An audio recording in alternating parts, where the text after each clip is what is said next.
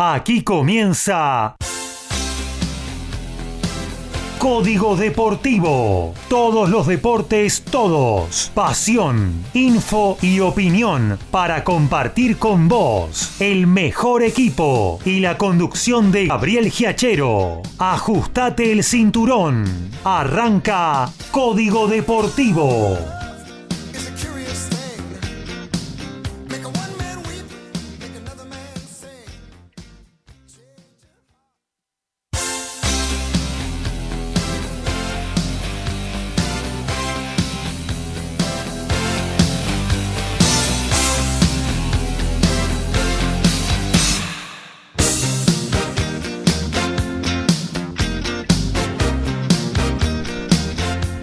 ¿Qué tal? ¿Cómo les va? Muy pero muy buenos días. Aquí estamos arrancando una nueva edición de Código Deportivo, la número 130, redondito en esta mañana fría sobre la ciudad autónoma de Buenos Aires y alrededores.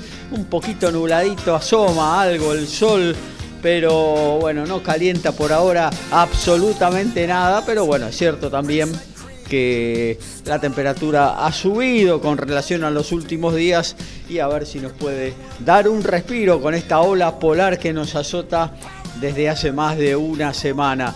Pero nosotros aquí estamos para ponerle calor al fin de semana, a este mediodía de sábado, porque tenemos muchísimas cosas para compartir con todos ustedes sobre el planeta deporte, sé de todo un poco, no solo de fútbol, ¿eh? No, acá tenemos todos los deportes y bueno, es para que eh, todos compartamos la pasión que nos da hablar sobre nuestros deportes predirectos. Y bueno, usted ya sabe, sobre margen derecha de www.mgradio.com.ar podés dejar tu mensaje eh, para hacer con nosotros esta 130 de Código Deportivo, también a través de cualquiera de nuestras aplicaciones. Y si no, por el WhatsApp 11 70 05 2196 11 70 05 2196 y empezamos la recorrida de presentación de nuestros especialistas. Arrancamos por el estudio de MG Radio con el señor Horacio Boquio. ¿Cómo anda Horacio? ¿Qué tal, Gabriel? Muy buenos días para vos, para los compañeros, la audiencia, con sí, mucho frío, pero con mucha información. no solo de todos los deportes del fútbol, principalmente con el inicio del torneo, que es lo que nos atrapa a todos, ¿no? Claro que sí, ayer el primer partido y hoy seis, de los cuales dos se pueden considerar algo así como clásicos. Uno es clásico seguro, el otro hasta ahí. Y bueno, pero en todos muchas cosas en juego, porque claro, empezó el campeonato y acá hay descenso, ¿no? Y al final de este torneo donde que vuelven los descensos, así que todo lo que se ha sumado para algunos en la temporada 2020 21-22, para otros la 21-22 y para los dos últimos ascendidos la de, de esta temporada. Así que ahí se va a poder saber quiénes son los dos equipos que por promedio van a ocupar el lugar 26 y 27 y que van a bajar al Nacional en la próxima temporada. Claro que sí. Bueno, continuamos la recorrida, nos vamos hacia Valvanera, hacia la zona de Carlos Gardel. El que mejor canta todo lo que tiene que ver con tenis es Lautaro Miranda y lo presentamos como anda Lauti. Hola Gaby, muy buen día para vos, para los compañeros y para toda la audiencia. Tenemos una gran jornada hoy en Roland Garros. Por ahora, eh, no tan positiva para los argentinos porque teníamos tres finales, cuatro en realidad, cuatro finales el día de hoy. Eh, jugaron tres y lamentablemente se perdieron las tres. Estamos hablando de la juvenil Solana Sierra, estamos hablando de Gustavo Fernández y también del torneo de leyendas que hace un ratito Gabriela Sabatini y Gisela Dulco perdieron la final teniendo punto para partido. Eh, y ahora mismo, bueno, se está jugando la final de damas entre la polaca Iga Świątek, la estadounidense Coco Goff. Y dentro de un ratito también tendremos la cuarta final argentina del día con el doble de Gustavo Fernández, junto curiosamente a quien le ganó eh, la final de singles, el japonés Shingo Kunieda. Bueno, un montón de cosas entonces para compartir en vivo, sobre todo la final femenina del torneo más grande del año en polvo de ladrillo como Roland Garros. Seguimos la recorrida, nos vamos hacia los polvorines, nos habla de autos, también de básquetbol. El señor Daniel Medina, ¿cómo anda Dani? ¿Qué tal Gaby? ¿Qué tal compañeros? ¿Qué tal audiencia? Bueno, sí, día fresquito, ¿eh? acá semi-nublado con, con, el tema meteorológico, como siempre, acá en los polvorines, en nuestro este, observatorio privado.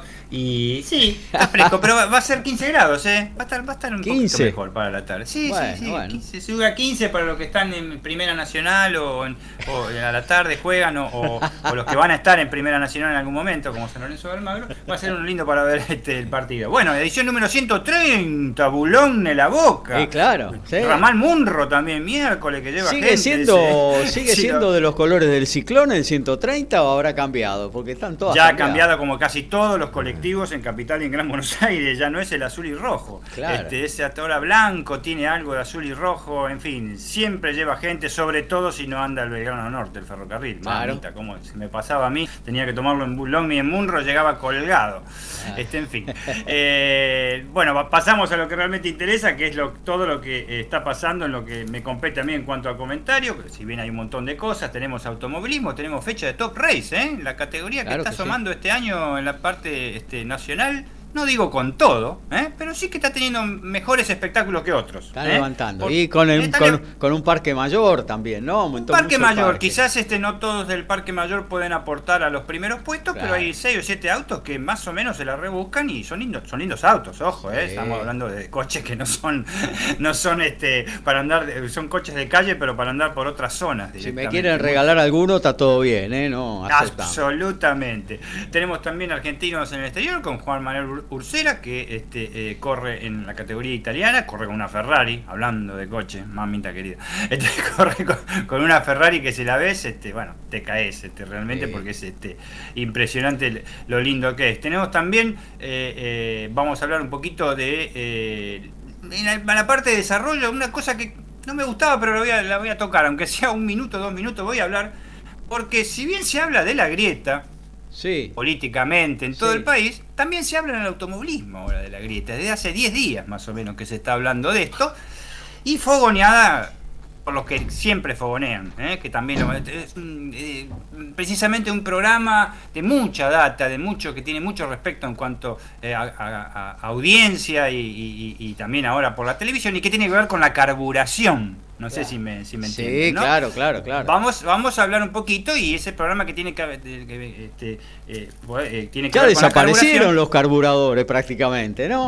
Claro, sí, pero bueno, el, el- el- este, el nombre quedó, el de la carburación, Claro. y a- aparte tocan con una trompetita, hay una trompetita siempre. Claro, sí, Entonces, sí. esa es fundamental. El que toca la trompetita tiene más efecto que la carburación, obviamente. Vamos a hablar un poquito de esto que no es de correr, no es de, de automovilismo precisamente, pero tenemos que eh, tocarlo. Por supuesto, hay TCR Sudamérica, ¿eh? la tercera, la última en Brasil, en Goiânia. Este, ya tenemos los primeros entrenamientos, ya hubo ayer, tenemos hoy con buen resultado para eh, los argentinos y algunas novedades en, en- en- en carreras a futuro que vamos a dar. Y por supuesto, tenemos este, el, el postre que va a ser para el final, que es el básquetbol, la definición de la apasionante y más que nunca Liga Nacional de Básquet. Mm. Parecía que había chacarera, ahora hay aire serrano con alfajores cordobeses. eh, ¿Cómo está la cosa? Eh? Está brava, eh. está brava, Vamos está a ver, est- está brava la cosa. Yo sigo teniendo mi favorito, pero vamos a ver. Y por supuesto tenemos la, la NBA con un equipo que viene, este, ojo, eh, que no está, no está usando la verde y negra, eh, los Boston Celtics. ¿No? eh, Está usando la, no, la verde y la blanca. Vamos a ver, porque cambian de camiseta de manera increíble también.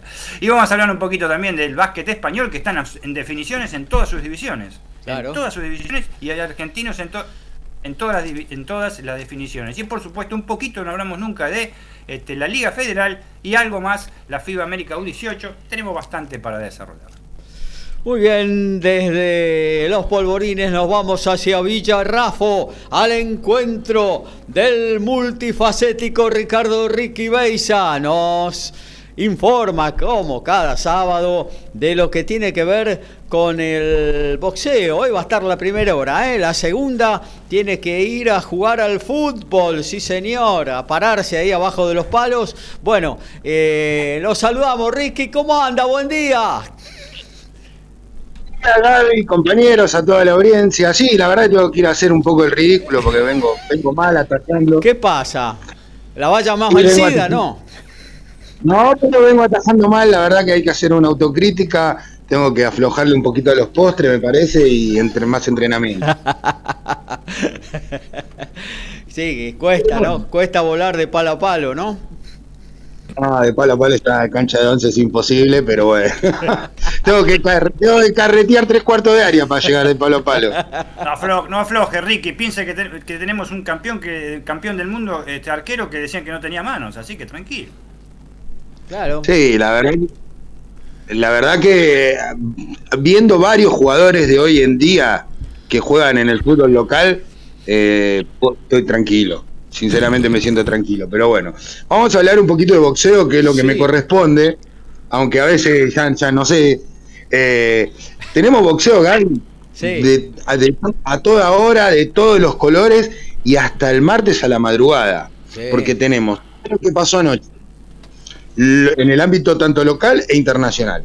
Sí. Lo que va a pasar hoy, de- desde la tarde tenemos desde las 15 horas peleas en Cardiff, eh, tenemos combates eh, en el ámbito nacional, tenemos combates en el ámbito internacional donde va a haber títulos por doquier, unificaciones, eh, un, un mundial absoluto de las cuatro entidades. y bueno, tenemos boxeo el domingo, donde va a haber eh, un argentino que la verdad que llama la atención verlo, que es Ricardo Perón. Y nos queda la pelea creo que más importante para mí de, de esta semana, o, o de lo que se, se llama semana boxística, eh, que es el martes a la madrugada, nos vamos a tener que levantar tempranito, porque encima estoy de Franco, eh, mira. que es la revancha más esperada entre Naoya Inoue y Nonito Donaires. Sí, sí. Así que Gaby, tenemos para hablar de boxeo bastante. Bueno, ahí vamos a estar entonces hablando sobre el noble deporte de los puños. Acaba de llegar tras la bandera roja que lo detuvo a mitad de camino el señor Alfredo González, el dueño de la guinda en Código Deportivo. ¿Cómo anda Alfredo? Buenos días muchachos, audiencia, Horacio, Gabriel y todos los compañeros. Esta vez eh, no voy a echarle la culpa a la General Paz, esta vez es toda mía. Autocrítica. Autocrítica, uno se pone a hacer cosas en casa y a veces eh, estima un tiempo y le lleva un poquitito más. Uno cuando no tiene tanta habilidad, pero bueno, por suerte pues estoy presente acá Claro. para una de nueva de Código Deportivo y para que toda la gente tenga la información del rugby, siempre apuntando a lo que tiene que ver con la información de los equipos nacionales, como por ejemplo no hablamos en Código Deportivo. Eh, el miércoles, hace 3, 4 días, eh, se presentó una nueva lista de los Pumas con algunas novedades que vamos a ir comentando. Una Tenemos- ausencia notable, ¿no? Así es, este, la vuelta de el ex capitán, eh, importante novedad para el equipo nacional, muy buenas noticias para Jaguares que van a seguir teniendo actividad y la realidad de Puma 7, qué es lo que viene y qué es lo que le depara de acá, inclusive hasta el año que viene. Muy bien, completito entonces todo lo que tiene que ver con el automovilismo y completito va a ser nuestro programa, el número 130 de Código Deportivo. A todo ritmo, info y opinión. Código Deportivo. Código Deportivo.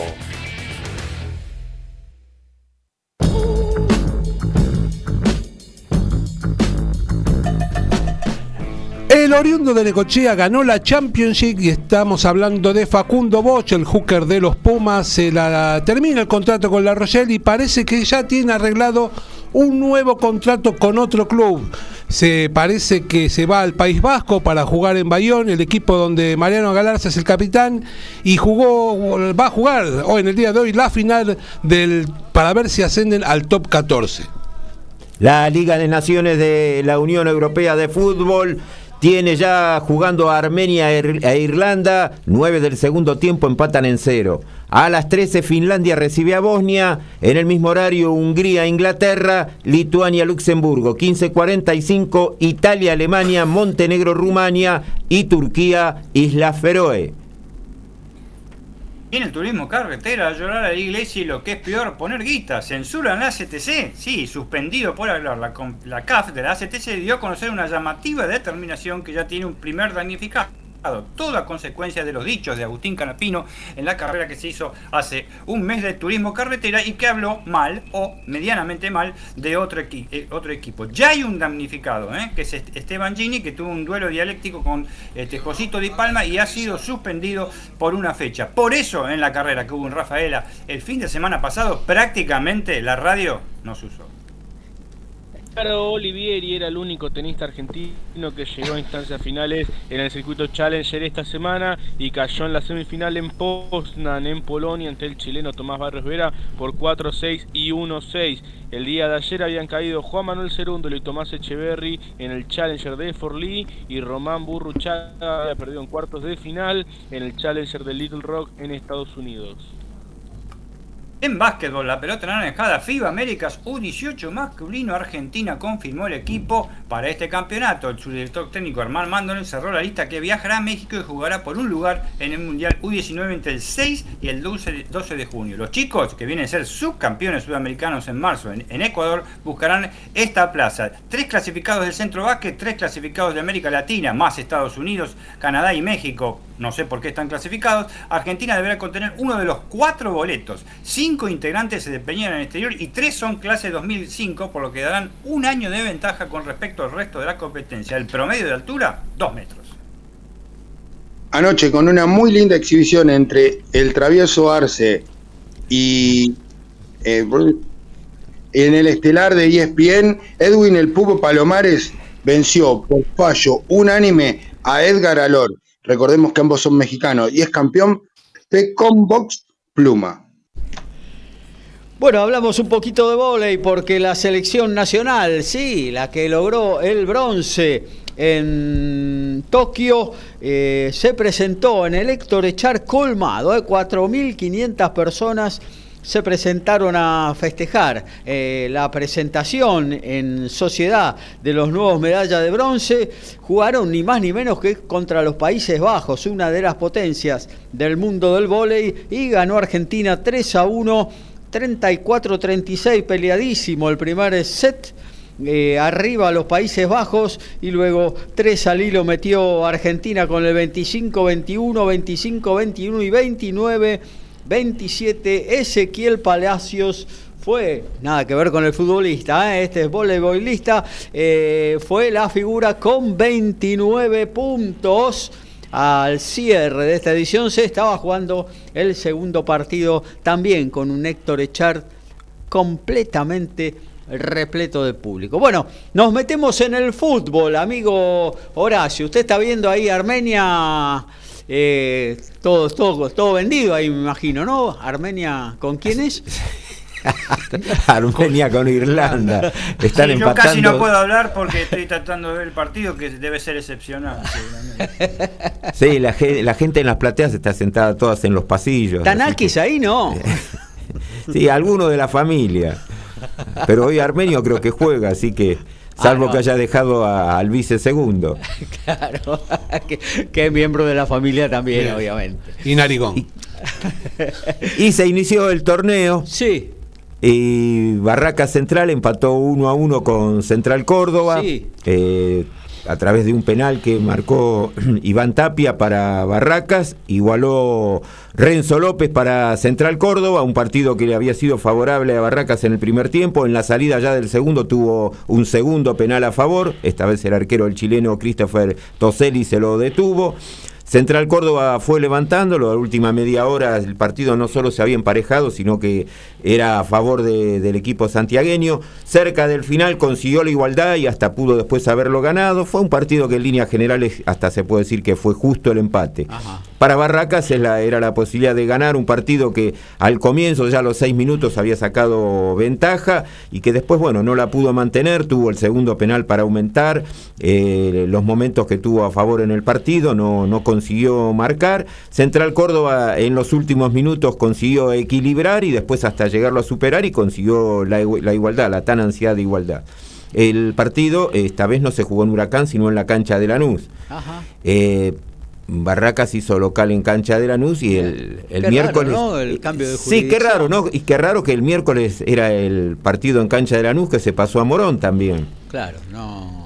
Acá no hubo problema. Con... No, acá parece que no, el, el intendente, el secretario de seguridad tampoco tuvieron inconveniente. Bueno, pero Barraca, ¿cuántas personas?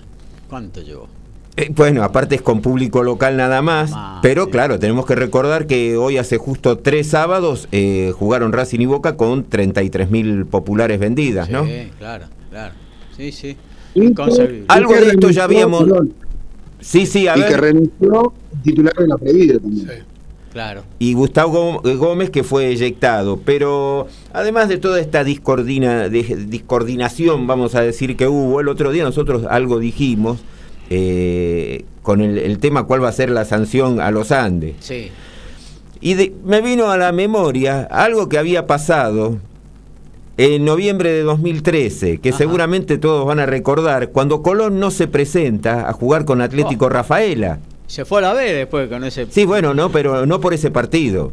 Y, no sé, en el promedio finalmente sí, porque. Bueno, fue es un partido, Eh, porque eh, Sí, no era la no era la fecha no era la fecha final, porque era el en esa época se conocía como torneo apertura. Noviembre de 2013 se estaba jugando la apertura. Claro. Final de año era la apertura, era la época de Don Julio. Sí. Y eh, tuvo un presidente durante muchísimos años, Colón, que con él venía ya la dificultad de los jugadores, que era Germán Lerche. claro. Seguramente también lo deben recordar. Sí. Bueno, finalmente el partido no se jugó.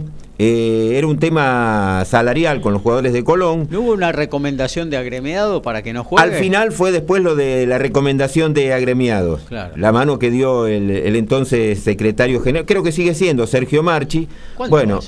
Eh, bueno, los cargos son vitalicios en muchas partes del fútbol argentino, por eso era la época de Don Julio. Si no se lo llevaba a la muerte en julio del 2014, seguía siendo el presidente.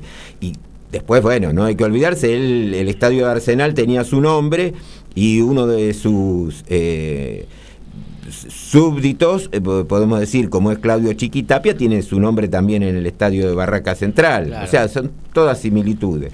Bueno, finalmente, eh, en diciembre de 2013 eh, falla el Tribunal de Disciplina, le da por ganado el partido Atlético Rafaela por 1 a 0 y según el artículo 109 decía que además había que descontarle tres puntos eh, a Colón.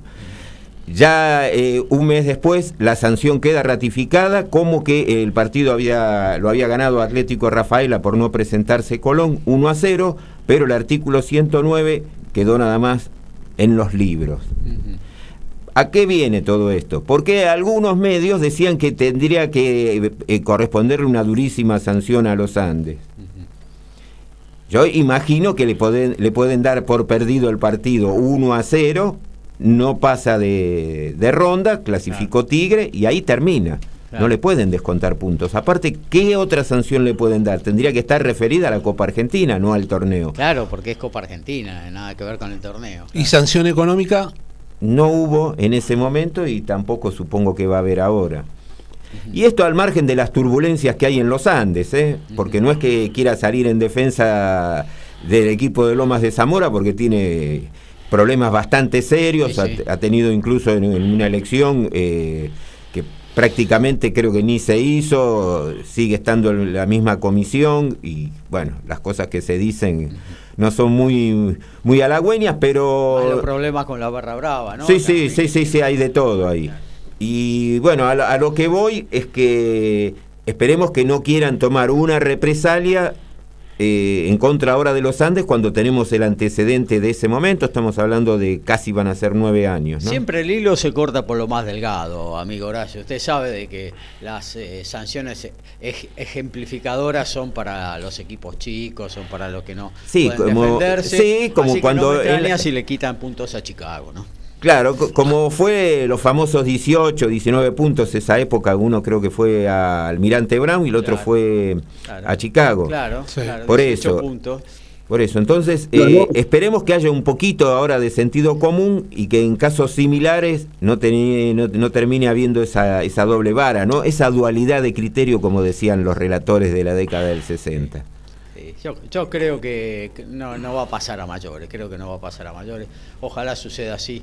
eh, Pero lo más llamativo es que, al margen de lo que pueda eh, decir cada uno, es que en el lapso este de 20 días jugaron Racing Boca, no se puede jugar Tigre Los Andes y después se termina jugando Barraca Central con Central Córdoba.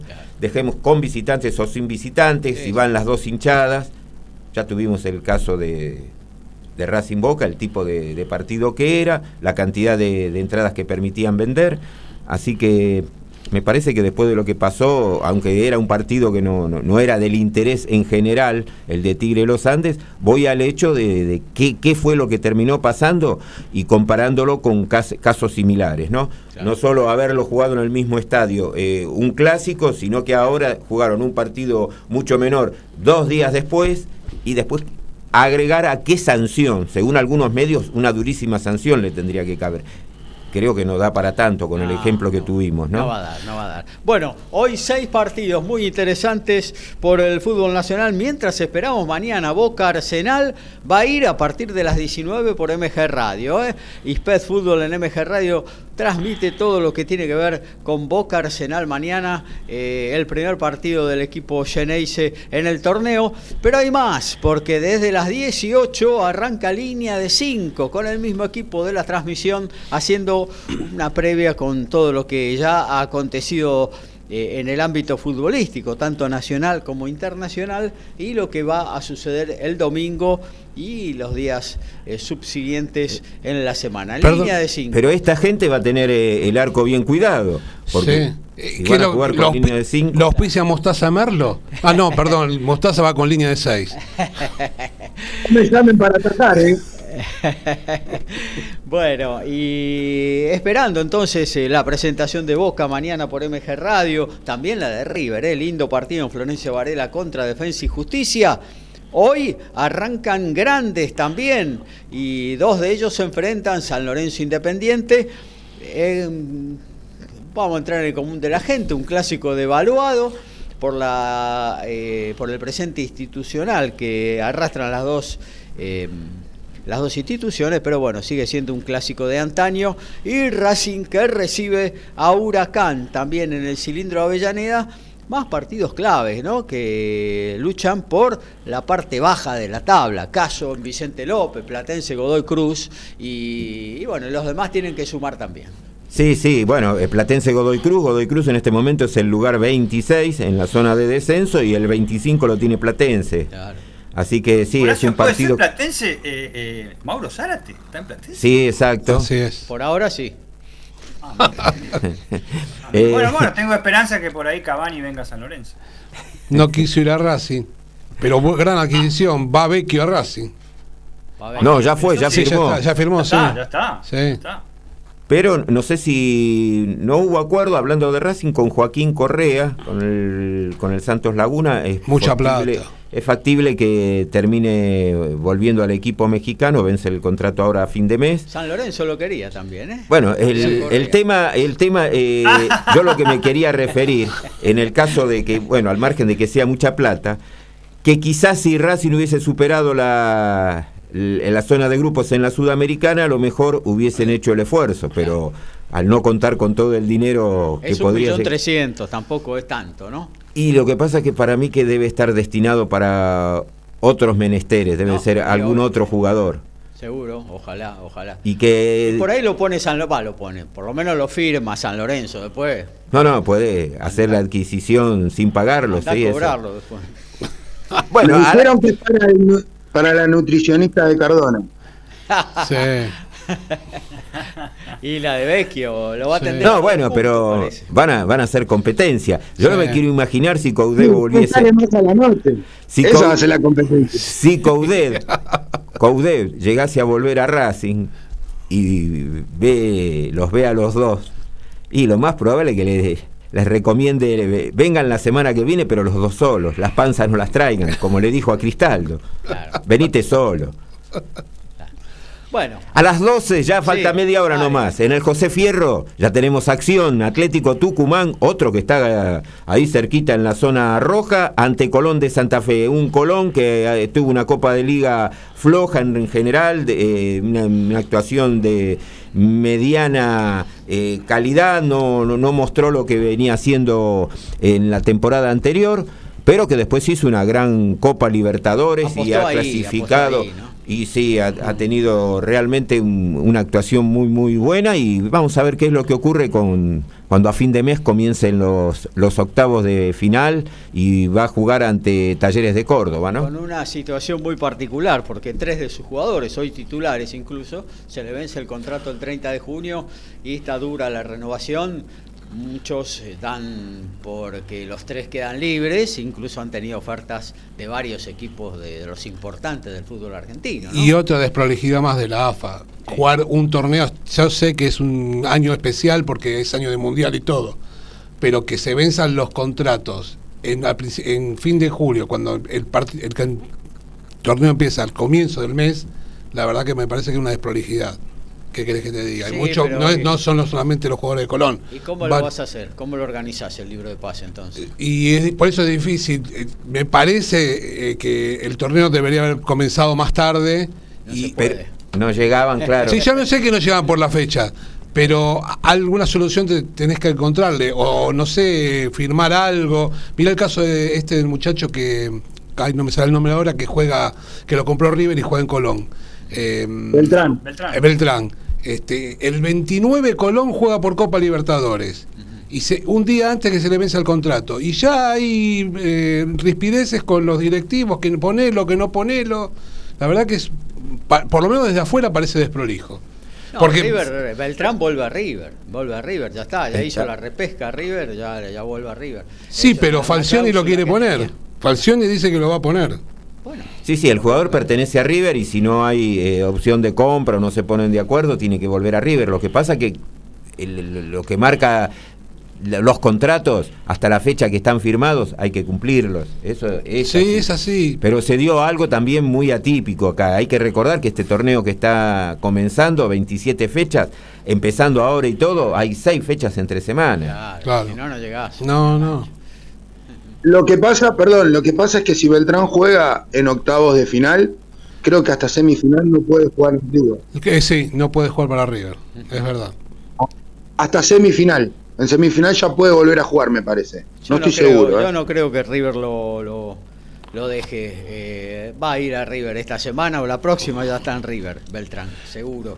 Eh, porque, bueno, el equipo millonario ya también tiene. Eh, no tiene en estos momentos eh, muchos delanteros entre los que están en, eh, en las selecciones, algunos lesionados y demás. Hoy por hoy el único que está para jugar es Brian Romero. Después no, no, no hay otro. Y Está que no es- lesionado Matías Suárez, está. Y que no es de los tenidos en cuenta en general por Gallardo, ¿no? Claro. Después del comienzo en sí que tuvo con muchos goles, lentamente fue quedando marginado, banco de suplentes y hasta en muchas ocasiones ni lo llegó a integrar. Claro, claro. Eh, bueno, eh, Ah, fenómeno, y a eso entonces- también tenemos que agregar, eh, volviendo al tema de los contratos, eh, que bueno, hubo una modificación. Lo que pasa es que hay contratos que quedaron viejos, que vencen el 30 de junio, pero los contratos anuales ahora, son del primero de enero, claro, al 31 de diciembre. Claro. Por eso en muchos casos ahora cuando se contrata son eh, tratan de hacerlos por 18 meses Claro, y ahora- no por ahora 6. Todos los que firman ahora firman. Claro, hay ya un sector muy grande, ya debe haber un 60-70% de los contratos ya son eh, por año calendario. Claro, claro. Así sí, que eso sí. ya a lo mejor de acá a un año está corregido. Eh, el tema es que, bueno, sí, lo que es desprolijo es que, bueno, algunos jugadores eh, van a jugar en sus equipos y luego los van a poder enfrentar más adelante, ¿no? Porque hasta el 7 de julio está abierto el libro de Es algo que ya se ha dado, ¿eh? Sí, ni hablar, sí, Sí. Se ha dado y se puede volver a dar, porque incluso si después del 7 de julio vendés algún jugador a Europa, tenés un mes más para incorporar. Claro, sí, ¿Eh? sí, sí, creo que hasta el 8 de agosto es válida esa cláusula en caso de vender, sí, porque el- el- los torneos en, en Europa normalmente arrancan en la primera semana de septiembre Claro, recién. sí, sí, sí, sí, sí. El 31 de agosto creo que cierra el libro de pases en Europa, es el deadline y bueno, eh, eh, bueno, ahí está Está bien que tampoco se están abalanzando sobre los jugadores argentinos, ¿no? En Europa tampoco. No hay un jugador argentino hoy que, que vengan eh, directamente a buscarlo, ¿no, Ricky? A no ser que eh, Tomás González venga, no sé. Y si vienen a buscar el rayo, nosotros ya arreglamos hasta el 2024 con él, así que van a tener que dejar un buen dinero en Matadero. Pero eh, eh, eh, para tener un dato en cuenta sobre Tomás González, perdón que, lo, que lo- ya lo ponga, Sí. es el delantero con menos minutos, eh, no menos minutos, sino con el promedio de minutos y gol más efectivo del Nacional B, entre los goleadores. ¿eh? Sí, Así que, bueno. Sí, una aparición, que- la verdad que una aparición y alguna vez nos tocaba alguna favor, pero una aparición, aparte considerando que ha hecho seis goles, eh, un chico de un metro setenta, eh, digo, más o menos como Franco Niel, de los seis goles, cinco de cabeza.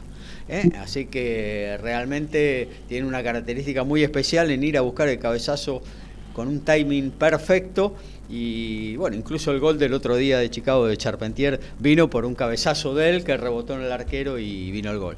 Eh, eh, mirá, perdón, para, perdón, para completar, porque si no se me va a olvidar, discúlpame que Sí. te corte. dale. Eh, pero con respecto a lo que estábamos hablando del, de los pases sí. y de, y de las prolijidades, eso en todo Sudamérica. Creo que, que se, se llegó a un acuerdo para que se haga en esta época eh, los libros de pases en todos los países, para no perder eh, la posibilidad eh, de, de traer gente de Europa que nosotros no lo hacemos, pero en otros países sí se hace, que, que repatrian sus jugadores y estar acorde al tiempo para poder vender de acá a, a Europa. Ujú. Pese que a vender no hay ningún problema, pero el tema es cuando se traen a los jugadores ya que no, que no estén en uso en- de Europa. Claro, claro, claro. Como el caso de Edison Cavani, que bueno, tiene ofertas de, de varios equipos y me parece que ya tiene medio cocinado con uno de los grandes su incorporación en este libro de pases. Pero bueno, se verá, todavía falta. ¿Lo Eh, llamó Román? ¿Cómo? ¿Lo llamó Román? Y ahí está, eh, por ahí, por ahí viene la cosa. Vamos a ver si se concreta. Parece ser que él está decidido a, a jugar en el fútbol argentino y bueno, si es un equipo grande como Boca o alguno de los otros grandes, eh, muchísimo más todavía, ¿no? Eh, Ojo con Lewandowski a Boca. ¿eh? no, ese no, ese no, ese, ese todavía tiene vuelo en Europa. Eh, pero bueno, Cavani ya anda por los 34, 35, ¿no? Y en el banco debe andar por los 40, 50 milloncitos más o menos, así que tran- tranquilamente puede venir a jugar acá a Boca, a Uruguay, a donde quiera que, que ya está, ya está hecho. Eh, bueno, eh, vamos con todos los partidos de hoy, Horacio, así terminamos con, con el Sí, co- fútbol. completando lo que decíamos de Atlético Tucumán Colón, a las 14 va a continuar San Lorenzo en el Videgain recibiendo a Independiente, a las 16.30 Banfield en Peña de Arenales ante Newell's Old Boys, a las 19 Patronato en Paraná ante Vélez, a las 19 también va a estar jugando Platense en Vicente López ante Godoy Cruz y 21.30 Racing va a recibir en, en el cilindro a Huracán. En Huracán debuta Diego Dabove después de estar dos semanas sin empleo. Ah, ¿cuánto tiempo estuvo el sin empleo? secretario de Trabajo del Fútbol, Cristian eh, Bragarnik, le consiguió empleo rápidamente y de Banfield saltó a Parque Patricios. Mirá. Así que, bueno, eh, los últimos 3, 4 años ya ha dirigido 5 o 6 equipos. Eh, creo que la familia no tiene problema de, de ingresos, así que se los garantiza la, la Secretaría de Empleo de, de los directores técnicos a través de esta agencia que tiene Bragarnik. Y bueno, siguiendo los pasos de nuestro querido Lucas Bernardi, ¿no? Claro, ahora desapareció. No, no, pero eh, lo que pasa es que ahora no lo pueden sacar tan rápido porque pasó a ser después secretario técnico Sí, en claro, Newell's Old Boys. Claro, claro, sí, sí. Creo que igual también, de ahí me parece que salió, no sé si estaba Saldaña, y me parece que también quedó fuera de, de carrera. Bueno, eh, después completamos lo que es mañana, esta fecha de inaugural del torneo de primera Sí. división. Eh, 13 horas, Unión va a estar recibiendo a Tigre, Talleres de Córdoba a Sarmiento de Junín, a las 17 Estudiantes de La Plata y Gimnasia. El clásico platense arranca justo en la primera fecha. Eh, 19.30 Boca Arsenal, el partido que vamos a vivir por MG Radio, y a las 21.30 Defensa y Justicia River. El lunes a las 19 Rosario Central ante Lanús y 21.30 Argentinos Juniors recibiendo en el Diego Armando Maradona a Aldo Civi de Mar del Plata, ya sin Palermo. Pregunta, recordame, ¿este torneo va a tener descensos? Sí, señor. Va a tener descensos. Y hasta hoy. Hasta hoy. ¿Y va a ser proporcional con los ascensos o va a haber más descensos que ascensos? No, no, va a haber dos ascensos del Nacional B y dos descensos.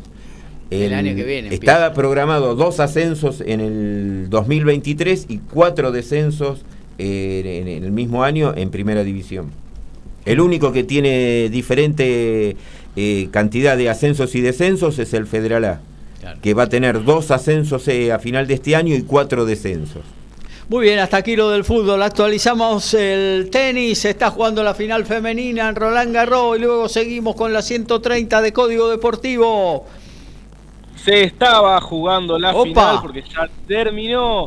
Eh, final express en Roland Garros, 65 minutos le demoró a Iga Biontek vencer a Coco Goff por 6-1, 6-3 y así conquistar su segundo título de Roland Garros.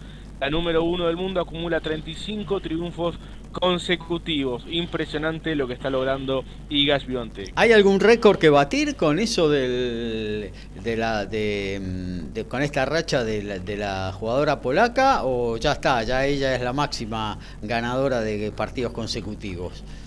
No, no, la, la máxima racha, si no me equivoco, la tiene Martina Navratilova, está en torno a 60, 70 partidos. Sí, el día de hoy igual la, la, máxima marca que logró tener en su momento Venus Williams.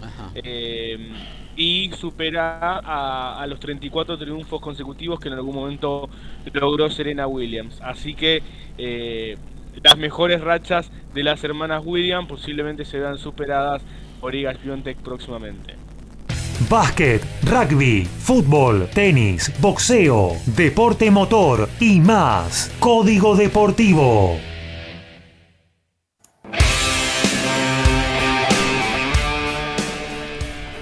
Y Nicolás Freita renovó su contrato con Vance. El win uruguayo que jugó la Superliga Americana de Rugby para Peñarol seguirá un año más en el equipo francés. El internacional uruguayo llegó en enero como Joker Medical y fue, fue titular en siete partidos y convirtió tres tries. Y Olvido y rectificaciones. Olvido, en la semana pasada Lanús en la final por el torneo de reserva le ganó 1 a 0 a Estudiantes y fue el campeón. El miércoles eh, me había olvidado. Y después, bueno, los horarios de Copa Argentina que habíamos dado para el próximo miércoles, eh, hay que rectificarlo todos. Los que yo estuve calculando, ninguno pude acertar, así que no me hagan caso si me preguntan un número. Van a jugar, pero a las 16 en el Carlos Mercado Luna de La Rioja, Ferrocarril Oeste y Boca, este próximo miércoles. A las 20 va a jugar Racing con Argentino Agropecuario a las 20 horas en el, Estadio 25 de agosto de Jujuy. Y a las 22.10 va a ir Vélez e Independiente Rivadavia. Se va a jugar en el Juan Gilberto Funes de San Luis. Recordamos, dicho sea de paso, que en caso de superar estas llaves, tanto Racing como Boca se van a enfrentar en la siguiente, en octavos de final.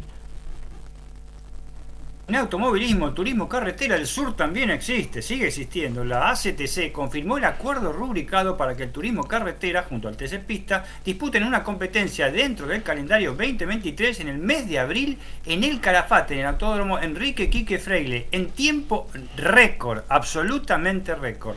Los corredores eh, Cristian Ledesma, Guillermo Ortelli, Juan Pablo Giannini y el escudero del rey Gastón Mazacane estuvieron observando el circuito de 3.800 metros que en tiempo récord y en medio de la estepa patagónica, cualquier similitud con la Patagonia rebelde es pura casualidad, tendrá su lugar dentro de 8 meses su primer carrera en este autódromo de Calafate. Insisto, en tiempo récord.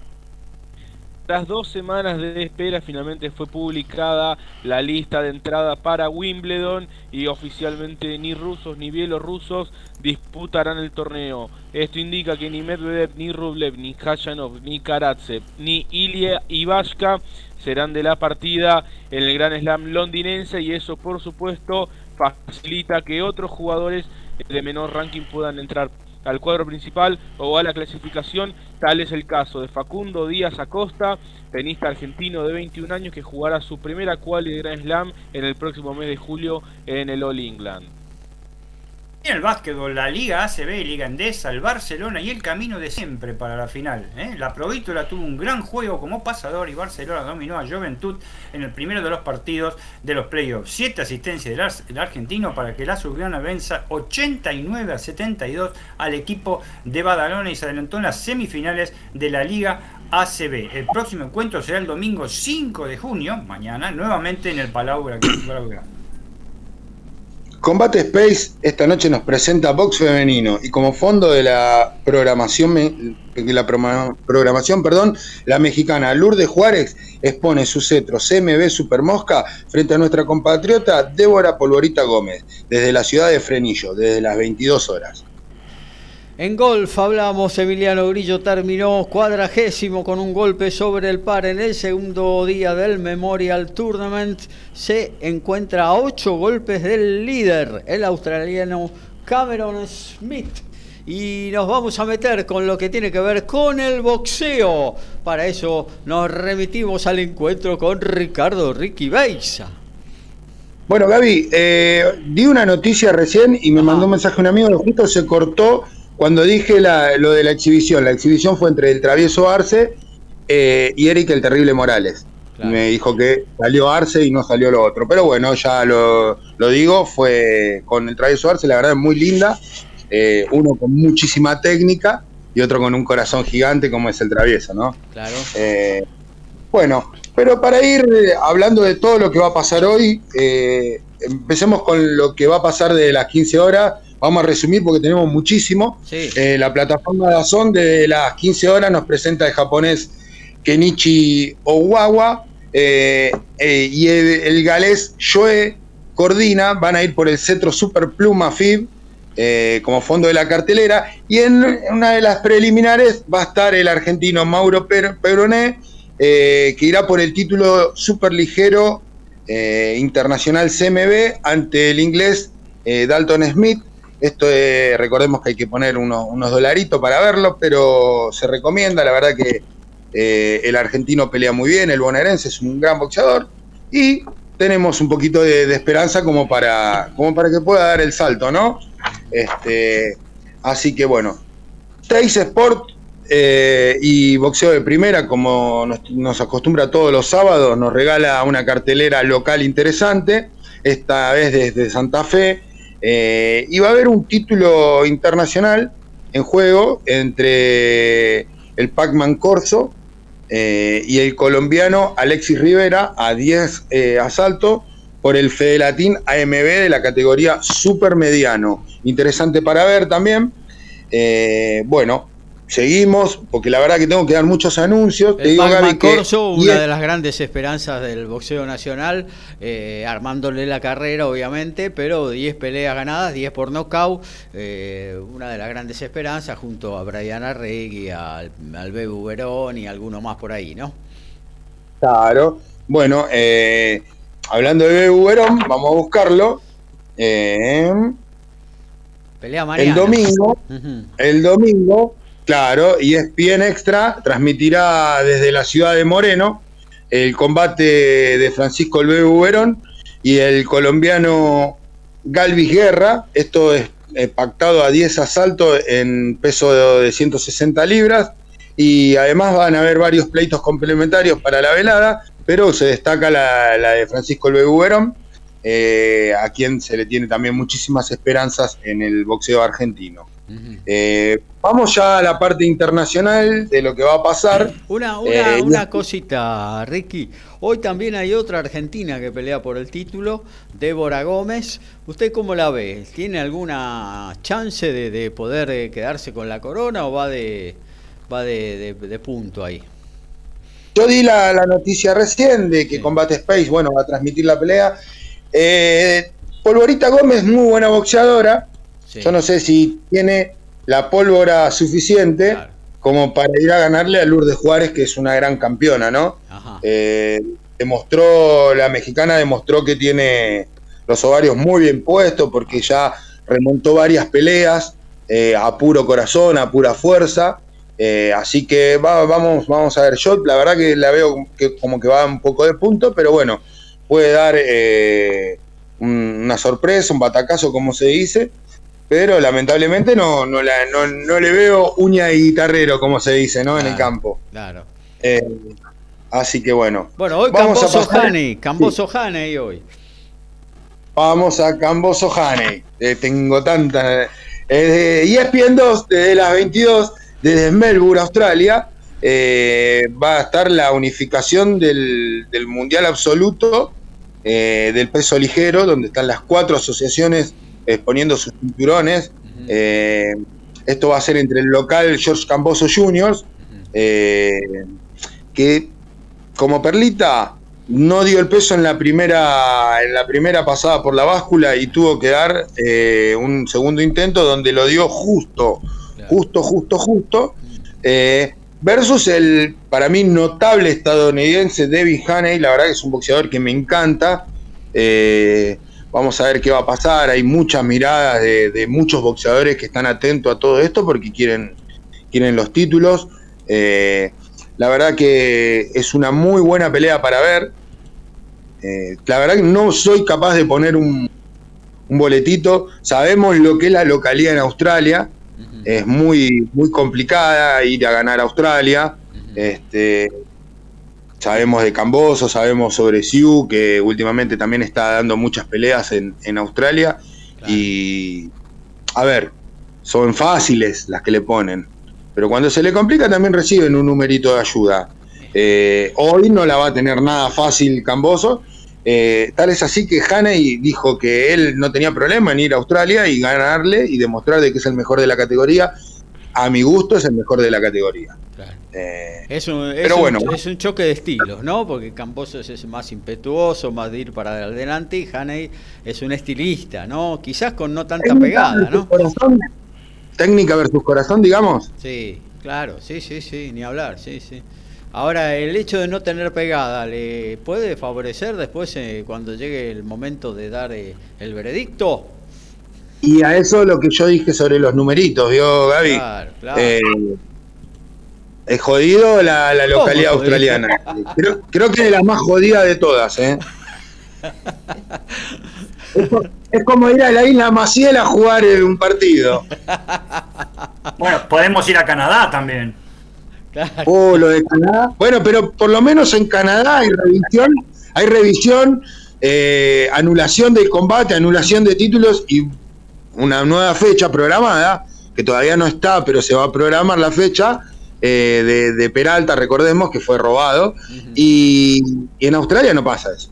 Quédate tranquilo que en Australia se da el veredicto y se cerró ahí. Chao. Así que, exactamente. Así que bueno, ese, por eso dije ese datito de, de los numeritos de los jueces. ¿Qué más? Eh, también ESPN, eh, de E ESPN 3, recordemos que el 2 es el que va a dar la pelea de, de Haney eh, y Cambosos, y el 3 también desde las 22, eh, en Minneapolis, el local, Stephen Fulton, muy buen boxeador también, expondrá sus títulos Super Gallos CMB y OMB ante su compatriota Daniel Román, que garantiza también una muy buena pelea, un choque de estilos también, eh, con buena pegada en ambos. Y además va a estar el cubano David Morrell Jr., que para mí es un grandísimo boxeador, eh, donde va a poner en juego su cetro AMB supermediano ante el estadounidense Calvin Henderson. Eh, al otro día hablábamos de bandera roja Benavides, y yo siempre que, que el, el principal competidor que tiene en esta categoría eh, es David Morrell Jr. Para mí el cubano es una, es una mezcla de, de- de todos los estilos de boxeo, más corazón, más pegada, tiene todo, es completísimo, es escuela cubana, no, no, no estoy descubriendo nada, Claro. pero eh, a tener muy en cuenta este boxeador para, para los próximos años. Y toda la escuela, y toda la escuela cubana que, que salió ahora al recordemos que se le abrió la chance a los cubanos de poder eh, boxear eh, de forma profesional. Claro. Eh, así que el otro día hizo, se hizo una velada en, en México donde se hizo un tipo un combinado cubano y un combinado mexicano. Póngale de cinco peleas, terminó en 5 a 0. Claro. Eh, así que. Y bueno, para, para ir cerrando, Gaby, te digo que ESPN 2 este martes desde las 6.30 am, nos regala una de las revanchas más esperadas eh, por todo el, mundo boxístico. Eso es lo que eh, nos espera, un combate terrible como fue la primera, entre el japonés Naoya Inoue, el monstruo invicto, versus el magnífico Nonito Donaire, Flash. Eh, la verdad que hasta ahí habría que pensar seriamente cómo va a ser el resultado. La pelea anterior la ganó Inoue. Pero con un precio alto, ¿no? Con un precio alto, una fractura del hueso orbital. Realmente fue bravísima la pelea. Complicada la pelea, sí, la ganó de forma unánime, la ganó bien, pero la verdad que fue una guerra, estuvo entre las mejores peleas del año. Eh, Podría haber sido fuera de Japón, ¿no, Ricky?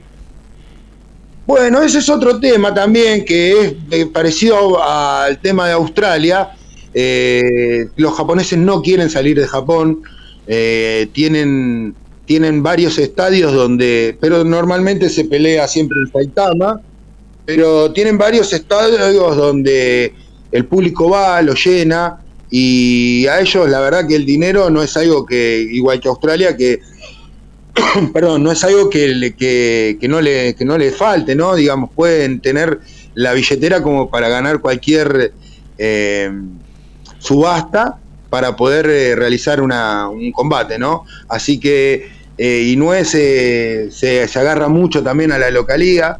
Eh, no recuerdo muchas peleas de Inoue que no sean en el Saitama Arena.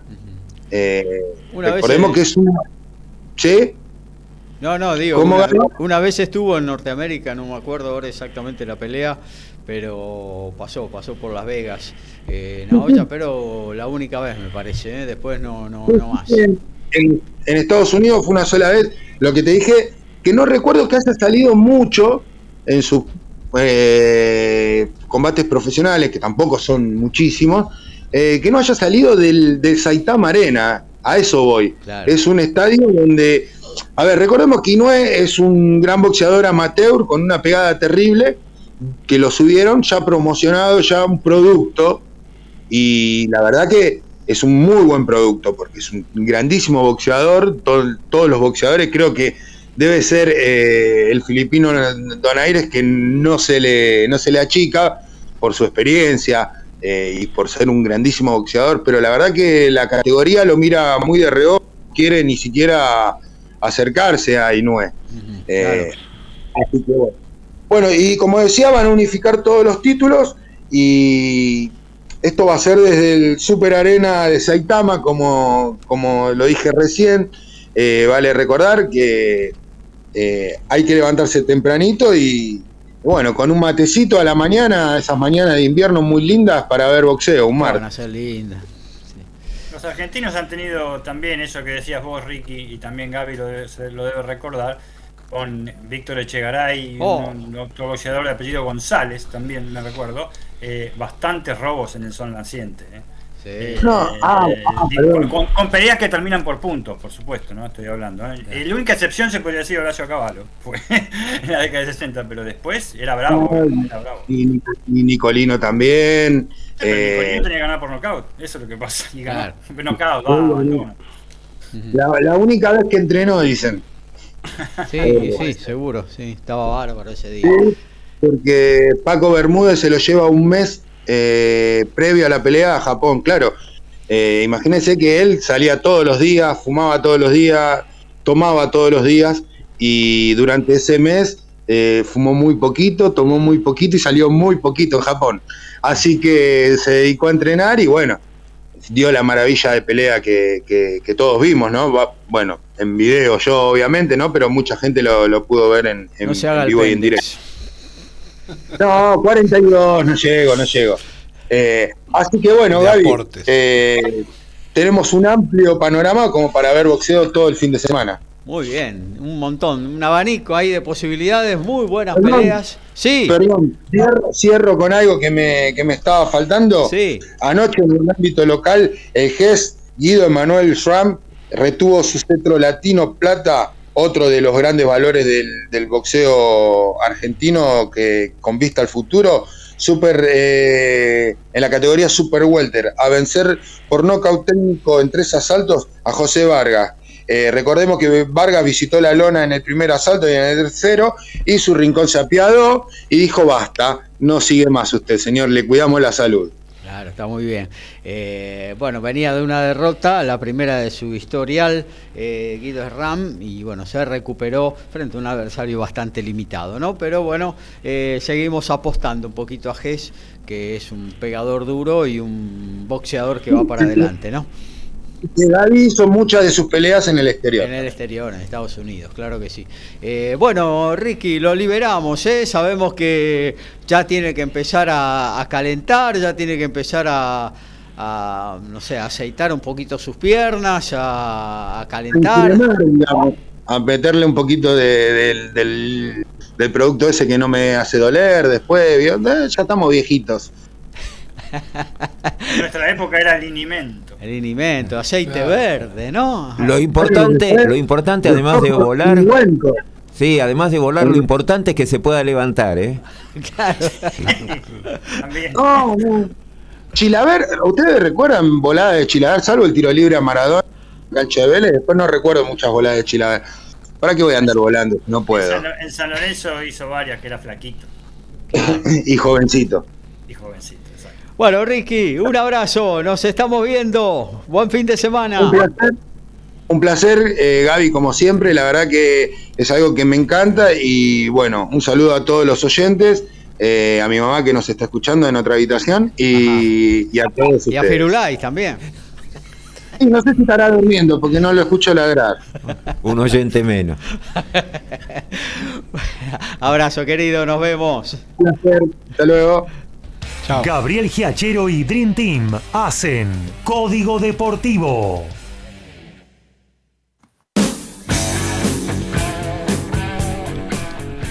Con Pablo Matera de como titular Crusaders le ganó a los Reds 37 a 15 y es el primero en clasificarse a las semifinales del Super Rugby Pacific.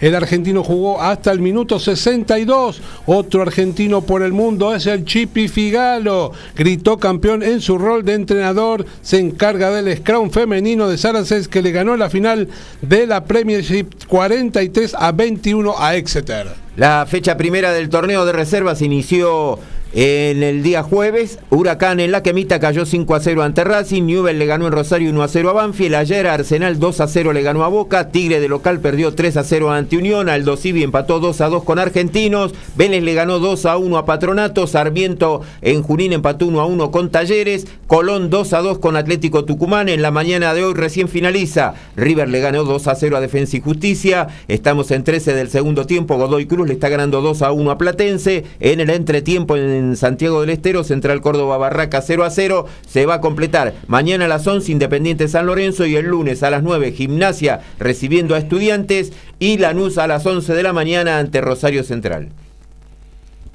Y en automovilismo, el entrenamiento sabatino del Top Race, el TRB6, fue de Jorge Barrio, el piloto de Pinamar a bordo del Chevrolet DSD eh, Competition este, en el segundo entrenamiento, el definitivo, que se hizo a las 9 y 35 de la mañana. Hizo un tiempo de 1 minuto 21, 695 centésimas en el circuito número 9, el de 3.353 metros. Aventajó a Gastón Rossi, el debutante, con nada más y nada menos con el Mercedes del equipo JLC en Motorsport, por nada más que 86 milésimas. El tercero se ubicó el mendocino Bernardo Llaver, que ayer había sido el más veloz en el primer entrenamiento con el Chevrolet del Alcon Motorsport, quedando a 123 milésimas. Vuelve Nadia Podoroska, sí, lo ha anunciado la tenista argentina hoy en sus redes sociales. Disputará un torneo interclubes en Alemania y si si las sensaciones son buenas, disputará el cuadro principal en el, WTA 125 de Valencia que arranca el próximo lunes. La Peque también está anotada en la quali de Wimbledon, donde habrá otras dos argentinas, Paula Armachea y María Lourdes Carlé, quien estará haciendo su debut absoluto en Gran Slam de mayores. el básquet, la Liga ACB, la Liga Endesa, el Real Madrid, el camino a una final, bla, bla, bla, bla. Real Madrid fue sólido ante Vasconia y arrancó con el pie derecho en la semifinal. El elenco merengue se impuso 94-84 por 10 puntos ante el conjunto vasco y de esta manera se adelantó 1-0 por una de las semis de esta liga. Se mantuvo sólido y eficiente para vencer al Vasconia en el equipo ganador, Real obviamente, el argentino Gavidec finalizó con 8 puntos, 4 rebotes y 2 asistencias. Mañana domingo será el segundo partido también como local el equipo en Madrid. Florencia Borrelli batió su propio récord argentino, corrió los 5.000 metros llanos en 15 minutos 23 segundos y 83 centésimas, batió por más de 10 segundos su propio récord. Bueno, nos vamos a meter en lo que tiene que ver con la cita parisina, ahí cerca de, la urbe, del gran, eh, de, la Torre Eiffel, del Arco de Triunfo de París, se está disputando Roland Garros y quién mejor que Lautaro Miranda para decirnos lo que está sucediendo en el principal torneo de polvo de ladrillos del año.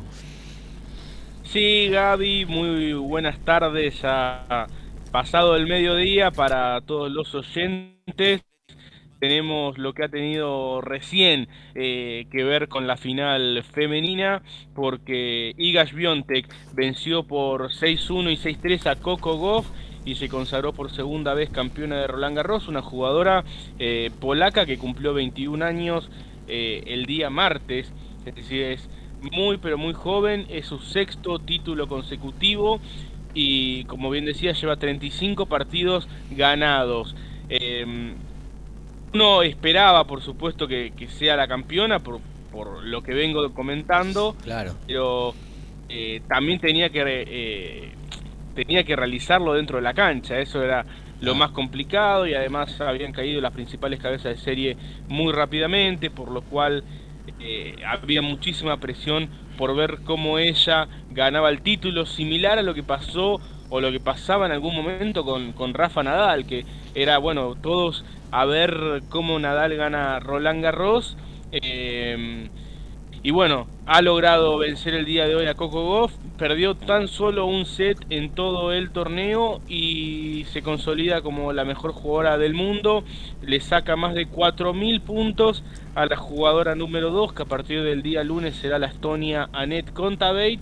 Eh, 4.000 puntos sería el equivalente a ganar dos títulos de Grand Slams para ver la diferencia que tiene en estos momentos Sviontek con el resto de las jugadoras del circuito. Así que yo creo que después del retiro de Ashley Barty, el circuito WTA necesitaba eh, una dominadora como la polaca que le dé eh, relevancia y trascendencia al primer puesto del ranking y que además eh, los Grand Slams los vuelvan a ganar las jugadoras favoritas a ganarlo y no necesariamente alguna sorpresa como ha ocurrido en el último tiempo. Así que muy buena noticia al tenis y también bueno muy buena noticia el hecho de que Coco Goff haya llegado a la final jugadora estadounidense de tan solo 18 años ya lleva mucho tiempo en el circuito y todo aparenta a que la veremos más seguido en finales de Grand Slam, considerando primero que cumplió 18 años hace dos meses y sobre todo considerando que este Roland Garros se disputa en la que es eh, su peor superficie o en la que menos resultados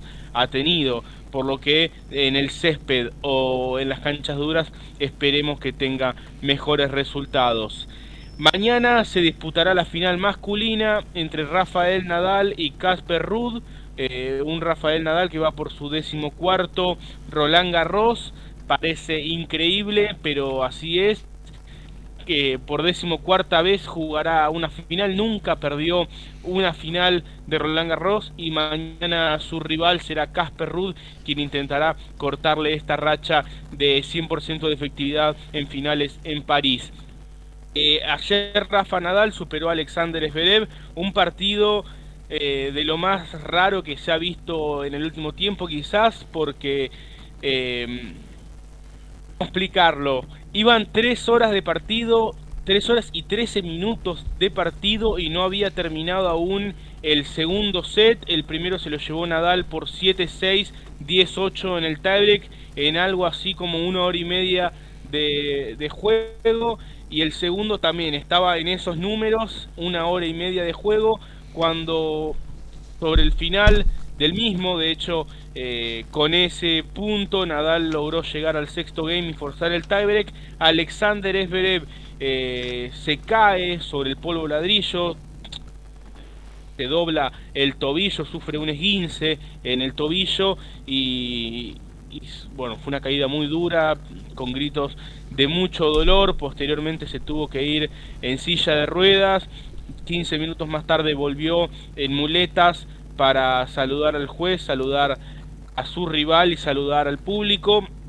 Se retiró de esta manera. Un Alexander Zverev que además si ganaba el día de ayer tras Roland Garros iba a ser número uno del mundo, eh, por lo cual para él había muchísimo en juego, eh, pero bueno, lamentablemente y tras 3 horas 13 minutos de partido eh, se, se, tuvo que retirar por, por esa fea caída que tuvo previo al, segundo tiebreak del mismo. Y de esa manera Rafael Nadal avanzó a su decimocuarta final, un Rafael Nadal que sembró la duda eh, luego en conferencia de prensa porque él ya viene hablando de la situación de su pie que, bueno fue la lesión que tuvo desde Indian Wells que lo tiene a maltraer, él dice que es una lesión crónica que la tiene ya eh, desde hace 18 años y en esta ocasión lo que dijo concretamente fue que prefiere perder la final de mañana pero tener un pie nuevo. Eh, en alusión al dolor físico que siente en estos momentos y periodistas cercanos al entorno del español, incluso periodistas eh, de su mismo país, de España, aseguran que es posible que el día de mañana, tras la final, sea el resultado que sea, Nadal pueda eh, anunciar su retiro del tenis. Él mismo se ha encargado de decir que definitivamente no será así, que sí seguramente se tome descanso después de Roland Garros y casi que descartó su participación en Wimbledon eh, porque bueno además de todo Wimbledon no da puntos entonces no, no tiene sentido para él ir a jugar allí eh, así que bueno quedará por ver en qué contexto eh, queda el, el, supuesto retiro de Rafael Nadal y si finalmente tiene lugar el día de mañana luego de la final bueno, él ha dicho que no, pero nada, nada se sabe en estos casos. El finalista será, el otro finalista será Casper Ruud, tenista noruego, que es el 8 del mundo, ganó la Argentina Open este año venciendo a Diego Schwarman en la final, también ganó en el 2020, que fue por aquel entonces su primer título ATP tiene 23 años y se entrena desde el año 2018 en la Academia de Rafa Nadal en Mallorca. Eh, allí llegó siendo muy joven para pulir su juego en el primer nivel y vaya que le ha dado resultados. Él dijo eh, ayer tras vencer a Marín Chilich en cuatro parciales que Rafael Nadal ha sido su gran ídolo de chico y, para él será un gran honor jugar esta final. Eh, y además hay una curiosidad y es que jamás se enfrentaron eh, a nivel profesional Nadal y Casper Ruud, por lo que se produce una situación muy poco común y es que una final de Grand Slam sea el encuentro primerizo entre dos jugadores que además ocupan actualmente el top 10 del ranking ATP. Así que así es, 10 de la mañana del domingo 4 de, eh, domingo 5 de junio, perdón, Casper Ruud va por su primer título de Grand Slam ante Rafael Nadal que va por su vigésimo segundo y el décimo cuarto en Roland Garros.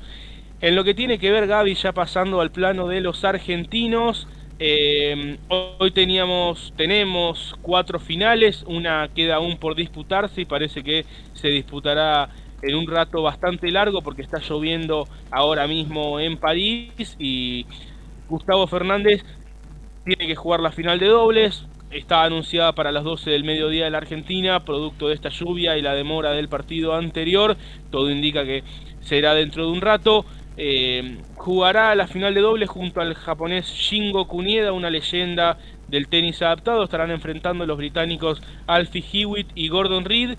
Y justamente con su compañero de dobles, Shingo Kunieda, jugó la final de singles hace un par de horas y perdió por 2-6, 7-5 y 5-7. Eh, tuvo, estuvo tres veces break arriba en el tercer set, pero no pudo aprovechar dicha ventaja y se le fue este, esta cuarta final suya en Roland Garros, iba por su tercer título y, bueno, no lo pudo levantar eh, ya que quedó en manos de su gran amigo el japonés Shingo Kunieda. Más temprano también Solana Sierra, tenista juvenil de 17 años, nacida en Mar del Plata, formada por Bettina Fulco, cayó por 6-3, 6-3 en la final de, bueno, la final de singles en el juvenil ante la checa Lucy Havlikova. Eh, fue su primera final de Grand Slam Junior para una jugadora que cumplirá 18 años eh, el 17 de junio de jugar hasta el abierto de los Estados Unidos, ya que el mismo año en el que cumple 18 puede seguir jugando, independientemente de la fecha en que los cumpla, pero ya sabe que son sus últimos pasos en la categoría y su gran actuación Roland Garros le valió una invitación al cuadro principal del WTA 125 que se disputará en Valencia la semana próxima, por lo cual compartirá cuadro con Nadia Podoroska como ya lo anunciaba hace un rato. Y finalmente, Gabriela Sabatini y Gisela Dulco no se pudieron consagrar en, el torneo de leyendas, tuvieron dos puntos para campeonato ante las italianas Flavia Peneta y Francesca Schiavone pero no los pudieron aprovechar y cayeron por 10-6 en el Super Tiebreak. De todos modos, es una exhibición, yo creo que un poco de, bronca les, termina quedando por esas posibilidades no aprovechadas, pero a fin de cuentas terminaron todas felices, todas sonriendo, porque además eh, eh, Gisela Dulco es muy, pero muy amiga de Flavia Peneta, con quien ha ganado el Abierto de Australia del 2011 en dobles. Eh, además las familias son muy amigas. Cuando Fabio Fognini, por ejemplo, que es el esposo de Flavia Peneta, venía a jugar al ATP de Buenos Aires, normalmente pasaba mucho tiempo con Dulco y con su, su expareja, así que muy buenas, muy buenas vibras, charlas y, y sonrisas tras la final del torneo de leyendas. Mañana como para resumir y para volver a mencionar, 10 de la mañana hora de la Argentina, final masculina entre Rafael Nadal y Casper Ruud. Eh, y bueno, queda esperar lo que será el, gran anuncio de Rafael Nadal si es que lo, lo tiene que dar el día de mañana. Muy bien, eh, esto era todo lo que tiene que ver con el tenis en la 130 de Código Deportivo. Aquí estamos de vuelta, segundo tiempo de Código Deportivo.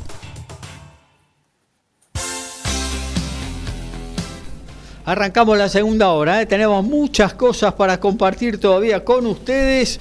Eh, vamos a hablar de automovilismo, de rugby, también de, mm, eh, de básquetbol, en fin, muchísimo todavía nos queda para compartir esta pasión deportiva de cada sábado al mediodía aquí en el aire de MG Radio. Les recordamos, mañana 19 horas, Boca Arsenal por eh, la emisora de Villa Pueyrredón un ratito antes, a partir de las 18, línea de 5, el nuevo programa de MG Radio. Eh, futbolero él con toda la previa y aparte todo lo que ya ha sucedido en el fin de semana eh, futbolístico tanto a nivel nacional como internacional. Arrancamos la segunda hora de la 130 de Código Deportivo. Somos pasionales, tenemos buena onda y también nos calentamos. Sumate a Código Deportivo. Somos como vos. Un, dos, un, dos, tres. Y escucha esta, puede haber buenas noticias para España. Hay un rumor que Jason Tamane, un jugador neozelandés, jugó cuatro partidos para Rumania en la fase de clasificación y parece que incumplió la regla de los 60 días para los jugadores nacionalizados como el sudafricano Van der Berg para España. Sería el mismo caso. Así que si se demuestra podrían devolverle la plaza a los Leones. Y con tanto de Eduard Sperjan, Armenia le ganó 1 a 0 a Irlanda. Estamos en 13 del primer tiempo en el José Fierro, Atlético Tucumán y Colón igualan 0 a 0 en primera división. En la B Metropolitana, 14 del primer tiempo. Y Tuzaingó está empatando 0 a 0 con Atlético San Miguel. Y en automovilismo, el TCR Sudamérica, Rossi y Pesini en los primeros puestos del segundo ensayo. Los argentinos escotaron al brasileño Alceu Feldman en el segundo ensayo de la tercera fecha en Goiânia que se está desarrollando en Brasil en el Autódromo Internacional Ayrton Senna. Juan Ángel Rosso salió segundo con la escuadra Martino y Fabricio Pesini tercero con la PM eh, Motorsport, los Linanco. El próximo argentino es Manuel Zapac en octavo lugar. A las 13 horas 45 minutos será la clasificación definitiva eh, para la carrera. Ahora mismo está comenzando la final de dobles masculina de Roland Garros, que está enfrentando a Ivan Dodig y Austin Krajicek contra Marcelo Arevalo y Jean-Julien Roger. Arevalo del Salvador Jean-Julien Roger de los Países Bajos, pero nacido en Curazao, representan la primera dupla centroamericana en llegar a una final de Grand Slam en toda la historia del tenis. Y el básquetbol, la Liga LEP Oro, la segunda división del eh, básquetbol español, el Girona Coraines de ascensos, ¿eh? de la mano de Fejerup y Gasol, el Girona se metió en la Final Four por el ascenso, con mucha solvencia y encontrando su mejor básquet en el momento indicado, el Girona se metió en la Final Four de la LEP Oro, luego deben ser como visitante al Leima Coruña por 75 a 67. El argentino Fregerup y Mar Gasol, propietario del club, fueron los estandartes del triunfo con 19 puntos cada uno. El microestadio del Riazor, la casa del Superdepo en La Coruña, sufrió la barrida por 3 a 0 de los catalanes que sueñan con el ascenso.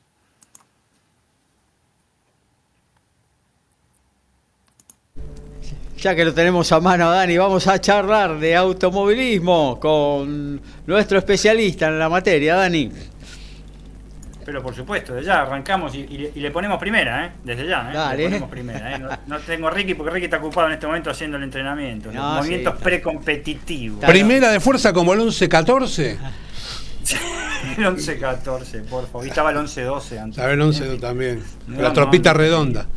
Sí, impresionante. Bueno, hablábamos recién de eh, el TCR Sudamérica. Bueno, este, perdón, nos rectificamos con respecto a la información. La, clasificación es a las 11.45, eh, la clasificación para la carrera 1 y 2. Estamos esperando información eh, de eso. lo que hicimos mención recién eran los entrenamientos. desde ya. Primero con algunas cositas, este, si tenemos varios temas para desarrollar, pero para que no lo podemos hacer casi en, 11, en 12 minutos, pero o en 10 minutos, pero sí le podemos decir eh, los coletazos este, eh, de la farándula del Gran Premio de Mónaco, Opa. Gaby, lo que fue, lo, que fue el amigo este, eh, Pérez, este, el ganador, oh. obviamente el mexicano, que tuvo, en fin, tuvo una festichola. Tiembla indiscreciones. Se fue, claro, se fue a, un yatecito, ¿vio esos yatecitos chiquitos que hay en Mónaco? Ahí eh, son chiquitos. Esos botes de, de San Telmo, lo que se usaban en la isla Maciel. para cruzar la isla Maciel, para cruzar ahí el riachuelo, el puente de la Boca, o sea, este, en fin. Y se ve que lo invitaron al muchacho, o sea, un te invitó, no sé. Y bueno, vamos a hablar en criollo, no en mexicano, pero se agarró un pedalín de esos. Uh. y fue, obviamente. No pasó la alcoholemia. No ni la alcoholemia ni directamente nada, no podía pasar nada, no pasaba nada por su boca o por donde sea.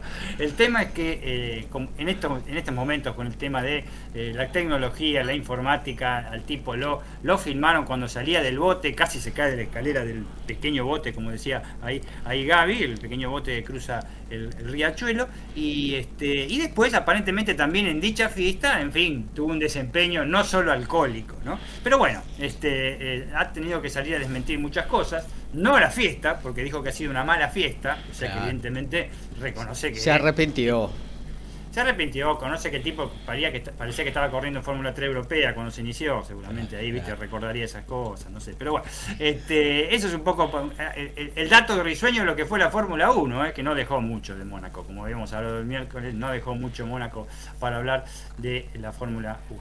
El que eh, siempre nos dejó y nos deja un mensaje es Daniel de Villa Teisei. Dice, los pilotos del TC votaron qué corredores de autos tenían que ir a los nuevos billetes. Yo voto por Fangio, dice Daniel de Villa T6. Saludos a Código Deportivo y le retribuimos obviamente el saludo por estar siempre presente el amigo Dani. ¿eh? Sí, por supuesto, fue otra nota de color, ¿no? Que se dio, este, obviamente mm, eh, no lo vi correr yo al quíntuple, ¿no? Este, al, muchachito de Balcarce, pero realmente, bueno, es lo más grande que hay en el automovilismo de la República Argentina, parece, no hay, ninguna. Podrá haber diferencias, algunos opinarán que hay otros ídolos del TC, como, como los de, por ejemplo, el nombre del autódromo que hay en la ciudad de Buenos Aires, Juan y Oscar Galvez, en fin, este, en la actualidad o en la década del 90, 80, 90, el flaco traverso, en fin, pero creo que sí, que, que si, si, si, se hace una rifa, los 100 números lo tiene el chueco de Balcarce. Aparte corriendo en una Fórmula 1, más allá de que, bueno, había como un clásico, Galvez, eh, Fangio, eh, cuando corrían acá en el turismo carretera, ¿no? Pero más allá de eso, en Fórmula 1, corriendo en coches sin eh, aditamentos aerodinámicos, o sea, no había alerones, no había nada, era subirse al coche y tratar de llevarlo por, por la calle, ¿no? Con la gente pasándole casi al lado, casi dándole la mano a la gente que estaba al costado de la pista, una, una cosa increíble, ¿no? Ruedas como de bicicleta, eran realmente, eh, eh, eh, ojo, eh, velocidad, Había. corrían, eh, claro. llegaron a los 300 kilómetros por hora los muchachos. Este, el tema, imagínense que estamos hablando de Mercedes-Benz, estamos hablando de Alfa Romeo, de Ferrari, o sea, este, marcas importantísimas, que habían desarrollado los motores después de la durante y después de la Segunda Guerra Mundial, este, muy, muy pero muy potentes. Pero bueno, y ni hablar del, tema seguridad, ¿no? Eso no, solo por la gente, sino los pilotos. Los pilotos este, había ya una estadística. No, el accidente, accidente era casi equivalente a la muerte, ¿no? Porque no había, no, no, había, no tenía ninguna seguridad los coches nada, ni siquiera un buzo antiflama tenían. Este, corrían en remerita o en mameluco, ¿eh? ni siquiera casco tenían tampoco. ¿eh? Usaban una cosa como de cuero, este, con, las antiparras, sí, antiparras se usaban, y un pañuelo que les cubría la boca que terminaban más sucio que haber estado en una, mina de carbón, realmente. Pero eh, era la gran verdad y se puede ver en cualquier este video. Eh, por otro lado tenemos, bueno, desde ya TCR Sudamérica, como habíamos dicho, ¿eh? que mm, lo importante de TCR Sudamérica, que está clasificando en este momento, estamos esperando las informaciones, ojalá tengamos antes del final del programa, es que hay 19 anotados. ¿eh? Estamos diciendo lo que nosotros venimos afirmando de hace un año y medio más o menos. Si el parque automotor lo permite, si las situaciones lo permite, a pesar que hay algo muy delicado ahora en Europa con respecto al tema de transporte por el tema del conflicto entre dos naciones, si llegan acá los autos, estamos hablando que son unos autos bárbaros, no más fíjense en las publicidades que hay en los autos, no más fíjense en las terminaciones, cómo están, es igual al WTCR europeo, mejor dicho, mundial, y al TCR europeo. Igual, son los mismos autos, ya lo habíamos dicho, y ojalá se sigan sumando este, este eh, corredores. Tenemos y en breve, eh, en breve se va a sumar eh, Toyota, que ya ha sido homologado, lo están probando y en cualquier momento ya, ya aparece también en el TCR. Y podría ser, podría ser, está un poquito más fría la cosa, el tema de Fiat. También, el Fiat tipo. El Fiat para el año que viene, el Fiat tipo está un poquito este, todavía muy, muy, pero muy, muy en pañales, exactamente. Pero bueno, lo habíamos dicho, como dijimos también de este, el Top Race que ha subido el parque automotor y que eh, eh, tenemos este, eh, la clasificación que va a ser hoy a las 13.45, a las de 13.45 a 14.20, acá en Autónomo Oscar y Juan, y Juan Galvez, y el, la carrera de Sprint Río Uruguay que será a 10 vueltas a las 17.05. Son bastante interesantes la carrera. La carrera será mañana domingo 5 de junio a las 12 menos cuarto, 30 minutos más una vuelta para esta categoría que está subiendo lentamente, lentamente, ¿eh? ¿Eh? pero tiene unos pedazos de auto, como dijimos. Fíjense que el segundo mejor tiempo en la clasificación lo usa un Mercedes-Benz, que lo habíamos detallado al principio, si lo ven, este, realmente se caen de boca, eh, desde ya. dos cosas para, para decir en cuanto al desarrollo. breve eh, lo que habíamos comentado el miércoles, hacemos un poquito más este, de hincapié eh, rápido sobre el WTCR y lo que pasó en Nürburgring, ¿eh? con estos trapecistas que son los corredores, pero con camas elásticas bien amplias para que si se caen del trapecio no se hagan daño. Eso fue lo que pasó en el WTCR.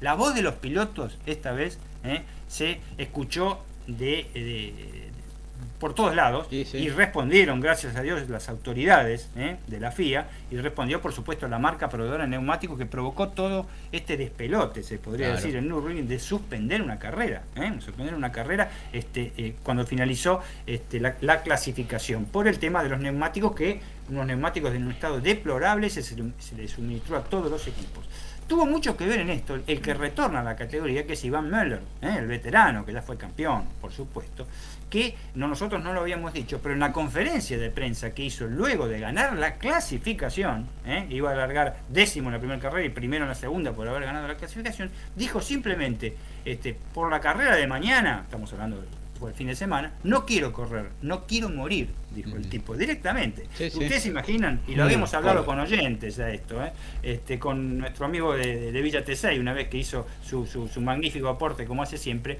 ¿por qué no se revelan como pasó en esa carrera, en la primera carrera en, o en Arabia, creo que era, cuando cayeron los misiles en una este, petrolera al lado del circuito, ¿por qué no se revelan los corredores? Es muy distinto el circo de la Fórmula 1 a eh, lo más racional que podía ser el Campeonato Mundial de Turismo, en este caso. Pero también tienen que ver mucho los pilotos. En, este el Fórmula 1 no te permiten hacer absolutamente nada los pilotos. ¿eh? Y si no, acordate, acordate de aquella famosa eh, carrera donde James Hunt finalmente logró el título en Monte Fuji. Claro, que Licky Daula, después de su gran accidente, no que lo tuvo al borde de la muerte, abandonó, porque el circuito estaba inundado, era una laguna y sin embargo la carrera se largó igual, ¿no? Por supuesto, se largó igual, se corrió igual y Jane Hunt salió de milagro campeón igual porque llegó creo que quinto o cuarto, no me acuerdo, ni sabía eh, es más, habían terminado la carrera y ni sabían cómo estaban las posiciones. ¿eh? De, la carrera llovió durante todas las vueltas, fue impresionante. Esa fue la expresión de Müller, lo, respaldaron todos los pilotos, los argentinos también. Los argentinos, la carrera de Nürburgring son tres vueltas en el WTCR porque se corre en el infierno. ¿eh? Es un circuito larguísimo, 144 curvas. Bueno, Guerrieri y, y Lamy dijeron que el neumático Goodyear les duraba para una vuelta y media y no yendo tan rápido y, la táctica de ellos iba a ser no correr tan rápido, amén del, del, peso que tenían por, por el lastre, por el castigo de la performance, para poder llegar a las tres vueltas y tratar de terminar la carrera. ¿Mm? Lo mismo hacían los muchachos de Linan Co, que en este caso eh, eh, no tienen una voz cantante en Jan Racher, un francés campeón del mundo, que evidentemente por joven o porque el equipo lo presiona no tiene muchas declaraciones, ni tampoco de Santi Urrutia, pero sí de un tipo muy reconocido en la WTCR, que es Iván Müller, y creo que fue determinante. ¿eh? Fue determinante para que este, la carrera no se largara. Recordemos, esto es simple, una simple referencia, que no hay fecha para Nürburgring todavía, o lo que sea. Es como que hay una fecha menos, igual que en la Fórmula 1, que no se va a correr Sochi y no va a haber 23 carreras, va a haber 22. Nadie quiere hacerse cargo por los costos de una nueva carrera en la Fórmula 1.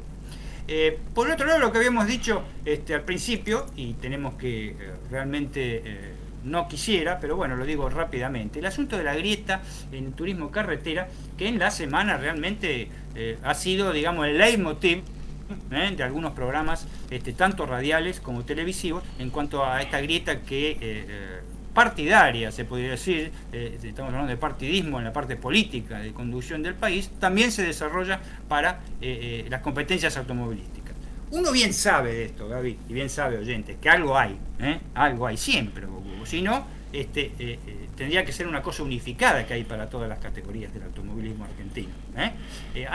hay un, un ente, un organismo que rige el automovilismo y que es el Automóvil Club Argentino. ¿No? desde ya.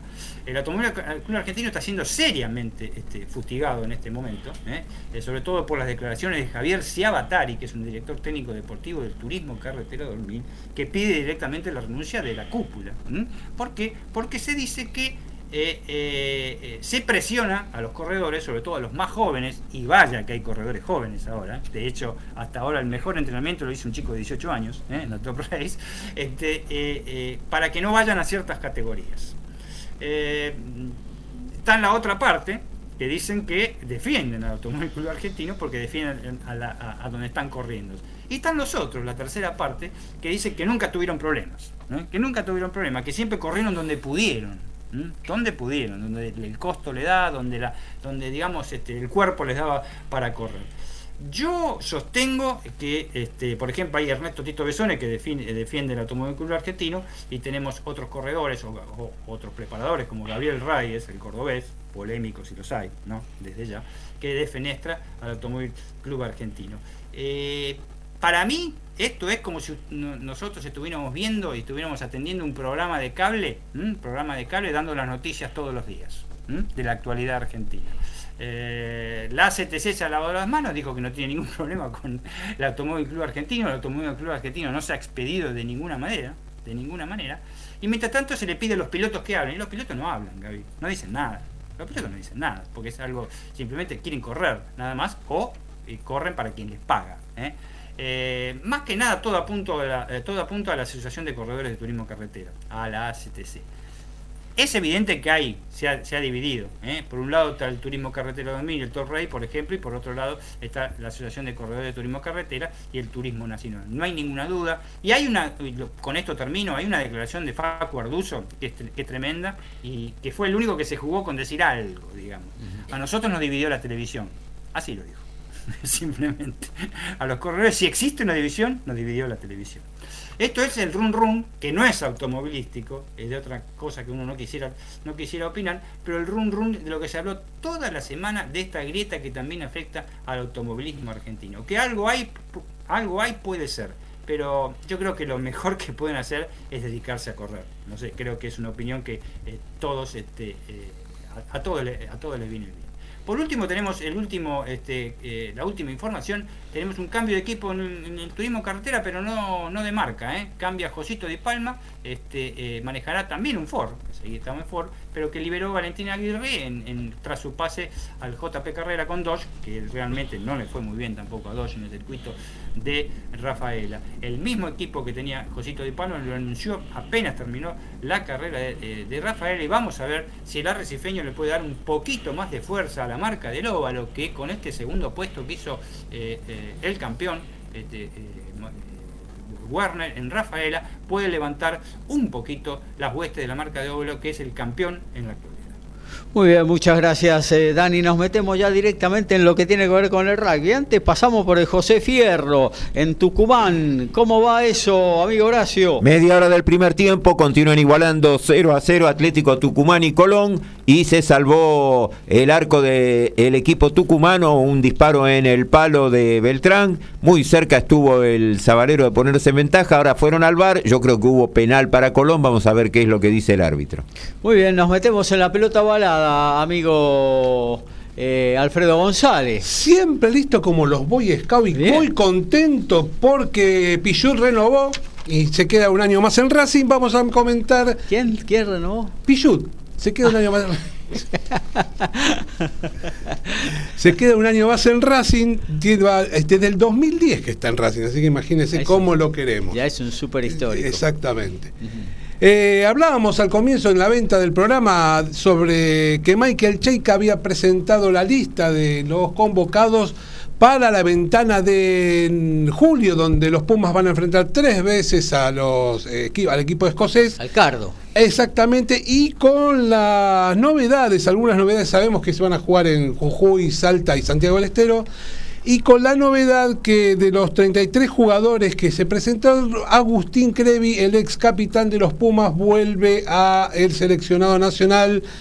Un jugador que increíblemente, eh, por su posición, eh, que es Hooker, es el Traiman de la Premier, lleva 14 conquistas en la primera división en Inglaterra y también este, fueron convocados eh, eh, Urda Pilleta y, Moff, que eran, digamos, los jugadores que no habían sido convocados por distintas situaciones en, la, en, la, última vez que jugaron los Pumas, que hace seis meses que no juegan. Y con la novedad también que, por ejemplo, jugadores como Matías Moronis no fueron convocados para... Es raro esto, ¿no? Sí, mira, el entrenador dice que en realidad él va a tener eh, como base 60 jugadores. Y los que no estén en este momento en los Pumas van a jugar en lo que es Argentina 15. Argentina 15 va a tener dos partidos este, en, en Europa frente a Georgia y frente a Portugal. Y para te doy algunos nombres de Argentina 15 que van a estar convocados. Como por ejemplo, el capitán va a ser Gorrisen, pero van a jugar también Socino, Piereto, Mensa, Gigena, Lezana, Medrano, Canceliere, eh, eh, Bertranú, Carrera, todos jugadores que son de primer, que podrían estar en, el- En los Pumas en- en los Pumas tranquilamente. y van a jugar en este momento en Argentina 15. Eh, así que también tenemos la novedad que Lautaro Bazán Vélez, el jugador de los Pumas 7, fue convocado para el equipo de 15, el, jugar- en 15 juega como medio scrum y va a ver si va a debutar porque todavía no ha jugado eh, con los- el equipo de 15 nunca. Y si es este convocado también este hay dos debutantes más que son Ignacio Ruiz eh, y ahora se me fue el nombre del otro, pero tengamos en cuenta que de estos 33 jugadores, eh, esto, la importancia de que vuelva eh, un jugador como Agustín Crevi a ponerse la camiseta de los Pumas. Antes de seguir, de- de- me parece que hay novedades en Tucumán, Horacio. Sí, exactamente. El árbitro sancionó penal, lo convirtió en gol Facundo Farías, 34 del primer tiempo. Colón está ganando en el José Fierro 1 a 0 Atlético. Y aparte de la, bueno, de volver a convocar a um, Agustín Crevi, un referente de los Pumas de, hace un tiempo a esta parte, paralelamente se ha confirmado como capitán al hooker titular, ¿no? Julián Montoya. Eso te iba a decir, Julián Montoya va a continuar como capitán del equipo, eh, la verdad que lo viene haciendo muy bien. El exjugador de Newman en acá en Argentina y es ratificado por el entrenador como capitán del equipo. La verdad que me parece que es este con- está bien lo que ha designado el, el entrenador, dándole la posibilidad de seguir continuar con, con la capitanía. Y como te decía, eh, va, a va a trabajar con esa base de 60 jugadores en la cual va a ir alternando todo proyectado como todos los seleccionados del mundo, lo que va a ser el Mundial del año que viene. Claro. Este, Francia. en Francia, este, a ver si, si se puede obtener buenos resultados. Recordamos también que vuelven al primer equipo, eh, que no fueron convocados en la última oportunidad. eh, Alemano, Bruni, Maldía y Chocobares, que van a ser parte también del equipo de, eh, eh, de los Pumas. Por otro lado tenemos lo que te decía de Jaguares 15, que gracias a que mm, supuestamente por el campeonato obtenido el año pasado en la Superliga Americana, junto al campeón de este año fueron invitados para jugar en Estados Unidos un torneo, lo que se va a llamar eh, la Challenge Cup eh, of American, donde van a participar con American Raptors y con los Ravens. Los partidos van a ser el sábado 11 y el sábado 19 en Denver, Colorado. Y la verdad que es una buena noticia, ya que los, los equipos de la Superliga Americana expanden su plan estratégico para poder seguir compitiendo, por lo menos a nivel eh, internacional, fuera del territorio de Sudamérica. Y las franquicias este, tienen lugar a ir desarrollándose eh, cada vez más. La verdad que es lo que queremos. Van a debutar el sábado 11 a las 16 horas frente a American Raptor y una semana después frente a los Ravens el día 18. Para ello, el, entrenador eh, Ignacio Fernández Lobe designó un plantel eh, que eh, son todos jugadores que venían jugando en Jaguares, pero con la excepción de muchos que se van a jugar a Argentina 15 y esos jugadores que van a que faltan, digamos de alguna manera, van a ser reemplazados por jugadores argentinos que jugaron en otras franquicias como en Selman, en Peñarol o en Olimpia y potenciar así eh, el resto de los jugadores argentinos que jugaron también la Superliga, pero no para Jaguares 15. Así que el día de mañana y el martes entrenan en Casa Puma y el mismo martes a la noche viajan a Estados Unidos para arrancar lo que será eh, un, un campeonato en el hemisferio norte. Para ir cerrando rápidamente, Puma 7, Sí. Eh, para obtener el campeonato se va a jugar el último torneo en Estados Unidos, en Los Ángeles. Lo que necesitan los Pumas 7 para llegar al campeonato, lamentablemente con la mala actuación que no la mala actuación, pero salieron novenos Claro. en el torneo, en el último torneo en Londres. Este, hay una cuestión reglamentaria que los aquellos equipos que pudieron jugar todos los torneos tienen que descartar dos con lo cual los Pumas podrían descartar eh, este torneo y uno de los quintos puestos obtenido el de Vancouver o el de, mm, o el de Toulouse. Eh, así todo no le alcanza. Tendría que ganar el torneo y Sudáfrica salir de, eh, quinto o más, o Australia salir sexto o más. La verdad que está complicado. Australia depende de sí mismo. eh, saliendo campeón se queda con el torneo. Y la verdad que el último torneo, este va a ser en Los Ángeles a fines de agosto. Y ya se preparan para lo que será el campeonato mundial de la especialidad que va a ser en Sudáfrica en el mes de septiembre. Eh, la verdad que es una buena oportunidad con el buen rendimiento que están teniendo de llegar a, a te- a obtener un, un buen resultado en lo que será eh, la, la Copa del Mundo de la especialidad. Recordamos que los Pumas 7, ya la World Rugby dio a conocer el calendario 2023 y el fixture, hay algunas novedades, vuelven algunos torneos que no se estuvieron jugando, se van a sumar porque este año creo que se jugaron solamente 8, el fixture del año que viene va a tener 11 torneos. Vuelve lo que es el, el torneo que es Hong Kong, con ese se va a abrir el, el fixture. Eh, va a ser el 4, 5 y 6 de noviembre. Se va a cerrar en Londres el 20 y el 21 de mayo del 2023, con la particularidad que si salís entre los cuatro primeros en el próximo torneo, quedás clasificado automáticamente para los Juegos Olímpicos de París 2024. Ajá. Muy bien.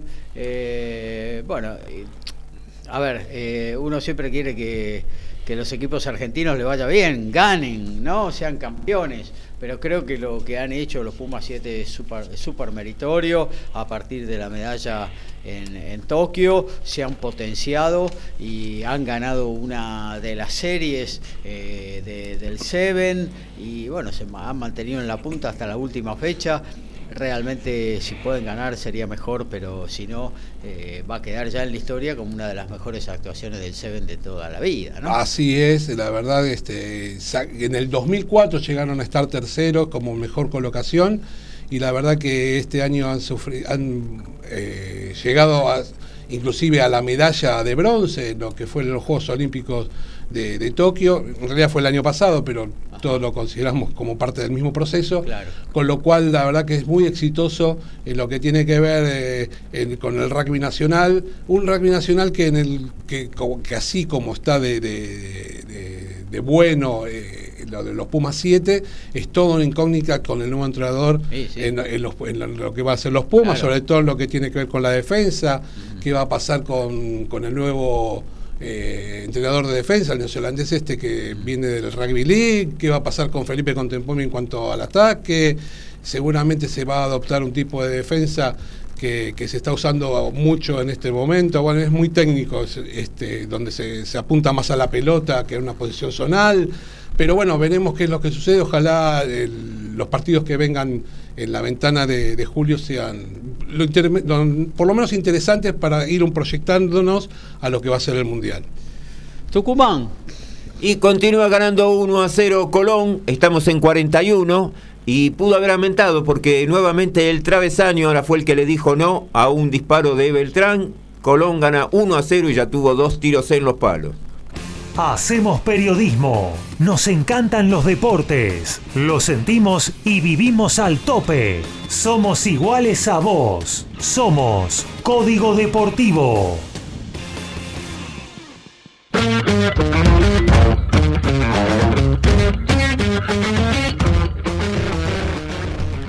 Bueno, y vamos a saltar directamente a lo que tiene que ver con la pelota anaranjada, con el básquetbol, tiempo de definiciones, ¿eh? Liga Nacional, NBA, eh, Liga Endesa en España, de todo eso nos habla Daniel Medina. ¿Está Dani por ahí? Sí, acá estamos. Este, lo que pasa es que el partido de San Miguel me tiene muy mal. Ah, claro, sí, está bravo, ¿no? No, nada que- está bravo, está difícil. Este, no, nada que ver. Eh, el tema es el siguiente, sí, hay, hay de todo. Realmente hay de todo como, como en botica para hacer dulce, como digo yo, con respecto eh, al tema del básquetbol. Por empezar, tenemos este, rápido, eh, limpia vídeos extranjeros. Para la ventana que se va a desarrollar de FIBA para la preselección argentina, que ya Claro. salió no oficialmente, pero el Che García dio una nómina con los nombres que podrán perdón, integrar el equipo para la ventana que se van a desarrollar entre el 27 de junio y el 5 de junio. La Argentina tiene difíciles partidos en la ciudad de Puerto de la Cruz ante Venezuela y el, el 30 de junio a las 20 y 10 horas y luego ante Panamá en Panamá City el 3 de julio a las 19 y 10 horas. Pero lo que hay que destacar realmente es que se pusieron este, las pilas totalmente con tener un poquito más, no sé si se- seriedad, pero dar un poco más de importancia al torneo. Claro que obviamente también se los permiten los clubes que ceden o las franquicias que ceden a los jugadores.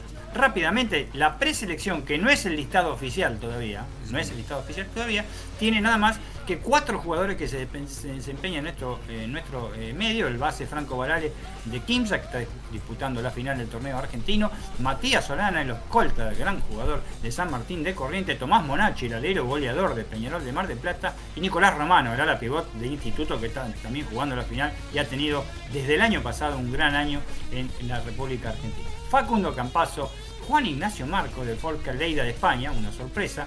José Pepe Vildosa, ¿eh? el Cibona Zagreb que está jugando la final ¿eh? en Croacia del campeonato. Luca Vildosa, que es el jugador de los Milwaukee. Fernando Subriguen de Obradoiro de España. Leandro Golmaro del Minnesota. Nicolás Lucino de gran desempeño en Gran Canaria de España. Carlos Delfino vuel- vuelve nuevamente, el veterano que del Victoria Libertad Pesaro de Italia. Máximo Fregelup, el escolta. Un retorno que podría haber sido antes, podría haber sido en Tokio 2020.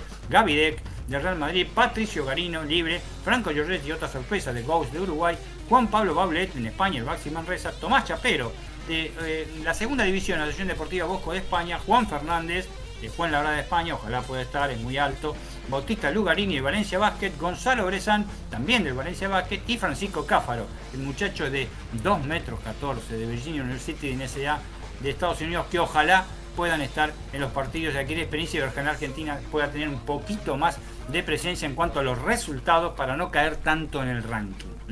Hablamos, por supuesto, de etapas de definición, además de las mencionadas ya en España con los equipos de siempre, ¿eh? que están el Real Madrid y el Barcelona por ahora primereando en las definiciones de los playoffs que continúan sábado y domingo. Estamos hablamos un poquito de la Liga Federal, Gaby, ¿sabes por qué? Porque los que aspiran a más, a llegar a la segunda división, a la Liga Argentina, y se los extraña mucho. ¿Quiénes son? Hay ocho equipos. ¿Vas a hablar de los ocho equipos, Daniel? No. Pero a- ¿sabés quiénes están en las, en las eh, eh, semifinales de las conferencias de, de- la Liga Federal? GEPU de San Luis. GEPU de San Luis va a jugar contra Belgrano de Tucumán. Ambos jugaron en la Liga, este, en la Liga Nacional de Básquet. Vaya se recuerda lo de GEPU de San Luis, ¿no?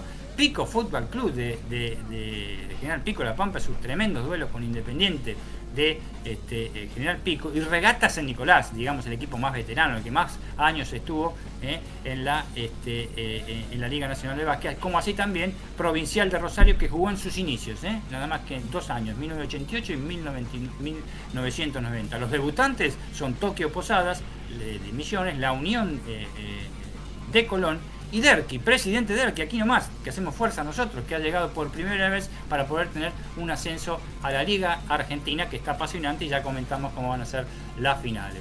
Eh, obviamente, definiciones, Liga Nacional de Básquet, lo que fue el segundo partido, ya habíamos hablado del primero, este, el, el- el miércoles, y esta vez Instituto de Córdoba tuvo una actuación impecable, se podría decir, impecable en el partido con Kimsa en Santiago, en el Estadio Ciudades lo superó 91-84 con un este, realmente un jugadorazo, ¿eh? como fue el, escolta Martín Cuello, que fue la gran figura con 30 puntos. ¿eh? 30 puntos, impresionante, eh, no lo podían parar de ninguna manera. Fue decisivo también otra vez, como lo fue en el primer partido, el tema de los tiros libres. ¿eh? Este, Instituto tuvo una efectividad del 90% en los tiros libres, mientras que eh, Quimsa de Santiago del Estero apenas el 58%. Y fue decisivo, aunque en este caso sacó más diferencia el equipo este, cordobés, no como había sido en el primer partido, que perdió este, por un punto. Eh, comenzó mucho mejor, este, Kimsa no pudo encontrar el partido nunca, salvo una, una, avanzada en los últimos minutos, en los últimos dos minutos, tres minutos casi, este, para poder acercarse con algunos triples, se despertó un poco el, norteamericano Thomas, pero pu- pu- tuvieron muy por debajo en el goleo, sobre todo la figura y el MVP de, la Liga Nacional de Básquet, que es el americano Eric Anderson, ¿eh? que realmente no la vio, pero ni cuadrada. Y realmente Barale fue el único que, le- que levantó este, eh, la bandera de los santiagueños, que no pudieron sostener y perdieron 91-84. En el, en el conjunto de instituto, como dijimos el, perdón, el miércoles pasado, eh, de lo de cuello, eh, fue una presencia increíble la de Tallavec Galici, que metió nada más que 6 puntos. Nada más que 6 puntos. Pero cómo colaboró en el juego, este, tuvo que salir por 5 faltas al final, este, realmente con cortinas y debajo de la pintura, que parecía un boxeador más que, más que un jugador, como realmente debe jugar un ala pivot, fue fundamental para el triunfo cordobés, como sí también hubo una gran actuación, sobre todo en los dos primeros cuartos de Romano, ¿eh? el ex San Lorenzo que metió 14 puntos y estaba imparable. El martes tenemos el tercer partido, nos vamos al Sandrín, donde la localidad de instituto no es tan fuerte como la de la de Quinza, recordemos que Quinza el, el día eh, eh, viernes, el día jueves, perdón, perdió, perdió el tercer partido, es apenas de 25 en su casa. ¿eh? Así que es, este, es, muy importante el tema de la localidad. Vamos a ver cómo sigue esto. Por ahora Aire Serrano, la Chacarera se cayó un poquito, pero la liga se puso muy pareja. ¿eh? Yo no sé si no llegamos a un quinto partido, Gaby, ¿eh? puede ser, tranquilamente que se llegue a un quinto partido, pero ojo. Si Instituto, que para mí tiene un equipo, los dos, equipos son muy buenos y son largos los dos equipos es, o sea, es un equipo de 2 metros 10, eh, este, digo yo, en altura 2 metros 10, este, no lo tienen, eh, pero 2 metros 10 en altura Kimsa y 2 metros 05 Instituto. O sea, tiene mucho más cambio, mucho más plantel Kimsa, eh, tiene mucho más este banco Kimsa, que no le ha dado resultado en ninguno de los dos partidos. Ojo, eh, hay algunas bajas que son este, muy importantes. Vamos a ver, porque los santiagueños si hay algo que tienen este, eh, realmente a favor es la parte ofensiva, eh, que son letales, y creo que lo van a tratar de exponer porque si no se pueden llegar a quedar afuera en Córdoba, eh, los dos partidos la semana entrante. Y por otro lado, el apasionante mundo de la NBA y los Boston Celtics, el mejor equipo de este año, en la temporada, el mejor equipo de este año. Recuerden que no el año pasado, el año pasado estaba séptimo cuando terminó el 31 de diciembre del 2021 en este, en este torneo perdón, de, la, de la NBA. Este, y es el mejor equipo y realmente en un partido increíble este, derrotó este, a, Golden State Warriors que tuvo también una actuación fantástica sobre todo con goles y marcó este, el último cuarto de los Celtics eh, en esta final de NBA marcó muchos datos históricos. ¿eh? Nunca un equipo había llegado al último cuarto perdiendo por 10, como perdía, para terminar ganando por 10, o sea que lo dio vuelta, ¿eh? hizo 20 puntos sacó de diferencia. El parcial que logró en el cuarto cuarto fue 40-16 los Celtics entre los Warriors, que eran locales, en un estadio atestado de gente, que la mayor diferencia de puntos en el último cuarto en, un partido de NBA de eh, playoff. Boston anotó nada más y nada menos que 21 tiros de 3 puntos. Pero ojo, porque los Golden State metieron 19, o sea, que 120 puntos del partido fueron tiros de 3.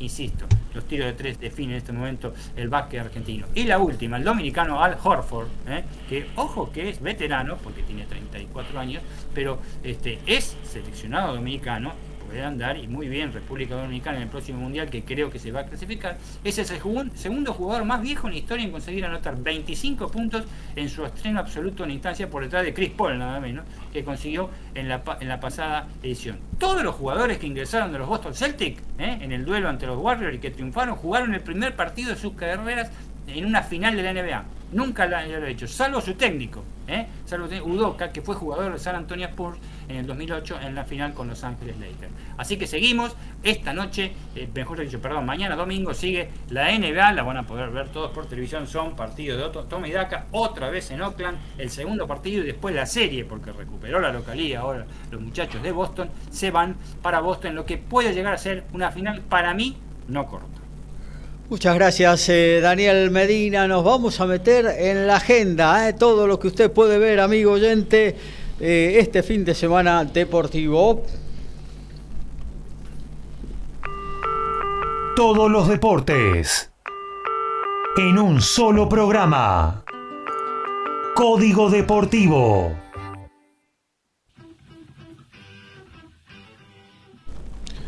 Y si tenés la aplicación de la estrellita, todo el Urba Top 13 lo podés ver por ahí, pero por el cable básico, todos los partidos comienzan 15 y 30, van a dar Hindú Pucará. En el día de mañana, por el Top 14, 16.05, también por el cable básico y por ESPN Extra, vas a poder ver Racing 92 Toulon. Y por el torneo de primera división, ya en un rato nomás a las 14 por ESPN, San Lorenzo Independiente, 16.30 la misma señal con Banfield y Newell's Old Boys, a las 19 la TV Pública Patronato y Vélez Arfiel, a las 19 también TNT con Platense Godoy Cruz y esta misma señal 21.30 con Racing y Huracán. en los torneos internacionales. Ya a las 13 Hungría, Inglaterra por ESPN, 15.45 Italia, Alemania. En la primera B nacional 17 y 35 TIC con Chacarita y Agropecuario 19 y 35 TIC con Olbois Alvarado y a las 20.05 DirecTV con Estudiantes de Buenos Aires y Ferrocarril Oeste. En el día de mañana por la primera división eh, vamos a tener a partir de las... Cuesta cambiarlo parece. A partir de las 13 horas TNT con Unión y Tigre. mismo horario ESPN con Talleres de Córdoba y Sarmiento de Junín. A las 17 TNT con Estudiantes y Gimnasia. 19.30 TNT con Boca y Arsenal. 21.30 ESPN con Defensa y Justicia River. Y se cierra el lunes a las 19 la TV Pública Rosario Central Lanús. Y 21.30 TNT con Argentino Juniors y Aldo. Y en automovilismo, hoy sábado 4 de junio en el Autódromo Juan y Oscar Galvez Top Race, ¿eh? clasificación y carrera sprint, todo junto a las 16 horas por Teis Sport. Mañana, domingo 5 de junio, Autódromo Juan y Oscar Galvez Top Race, carrera a las 9 y media también por TIC Sports. Mañana 10 AM de la mañana en Argentina, final de Roland Garros, Rafael Nadal ante Casper Ruud. Ahora mismo por Star Plus se puede ver la final de dobles entre Dodig y Krajcek, Antareva y Roger. Cuando termine las lluvias, te podrá ver la final de Gustavo Fernández junto a Shingo Kunieda ante los británicos Alfie Hewitt y Gordon Reed. Habrá que ver si se juega hoy o si la lluvia obliga a postergarlo para mañana. Y también en Challenger TV, en la página oficial de la ATP se puede seguir toda la actividad del circuito Challenger, como por ejemplo el Challenger de Surbiton en el Reino Unido, donde está jugando Andy Murray las semifinales. En básquetbol, hoy sábado 4 de junio, Liga ACB Española semifinales, partido 2, Real Madrid-Basconia, 13 horas, dentro de muy, un ratito ya casi por Deporte B. Mañana domingo 5 de junio, Liga ACB Española, semifinales, partido 2, Barcelona, Juventud de Badalona, 7 y 25 de la mañana por Deporte B. Y NBA Playoff, partido 2 también, Golden State Warriors, Boston Celtic, mañana domingo a las 21 horas por ESPN. En lo que tiene que ver con el boxeo, prendete hoy a partir de las 22 horas ahí es bien 2, el australiano George Camboso Jr. versus el estadounidense David Hane, lo mejor que ofrece el boxeo esta noche, eh, por todos los títulos de la categoría ligero, en ESPN 3 a la misma hora, el estadounidense Stephen Fulton versus su compatriota Daniel Román en Teis Sport, el Pac-Man Corso pelea frente al colombiano Alexi Rivera. El Pac-Man tiene 10 peleas ganadas, las 10 por nocaut. Mañana también por ESPN Extra, el bonaerense Francisco Bebuberón versus el colombiano Calvi Guerra en mediano y el bonaerense eh, Lautaro Dinamita Ciuto versus el boliviano Dylan Meneses Zurita, también el entrerriano Brian Arregui versus el Santa Cruceño Alan Velázquez el martes por la mañana, imperdible. La transmisión comienza a 6.30, estarán peleando cerca entre las 9 y las 10 de la mañana. Naoya Inoue, el monstruo, le da la revancha a Nonito Doraire en Japón y no te la podés perder. Almuerzo con la patrona, o llega la bondiolita, reunión familiar o un sanguchito y a seguir. Tiempo de almuerzo, momento de despedida en Código Deportivo.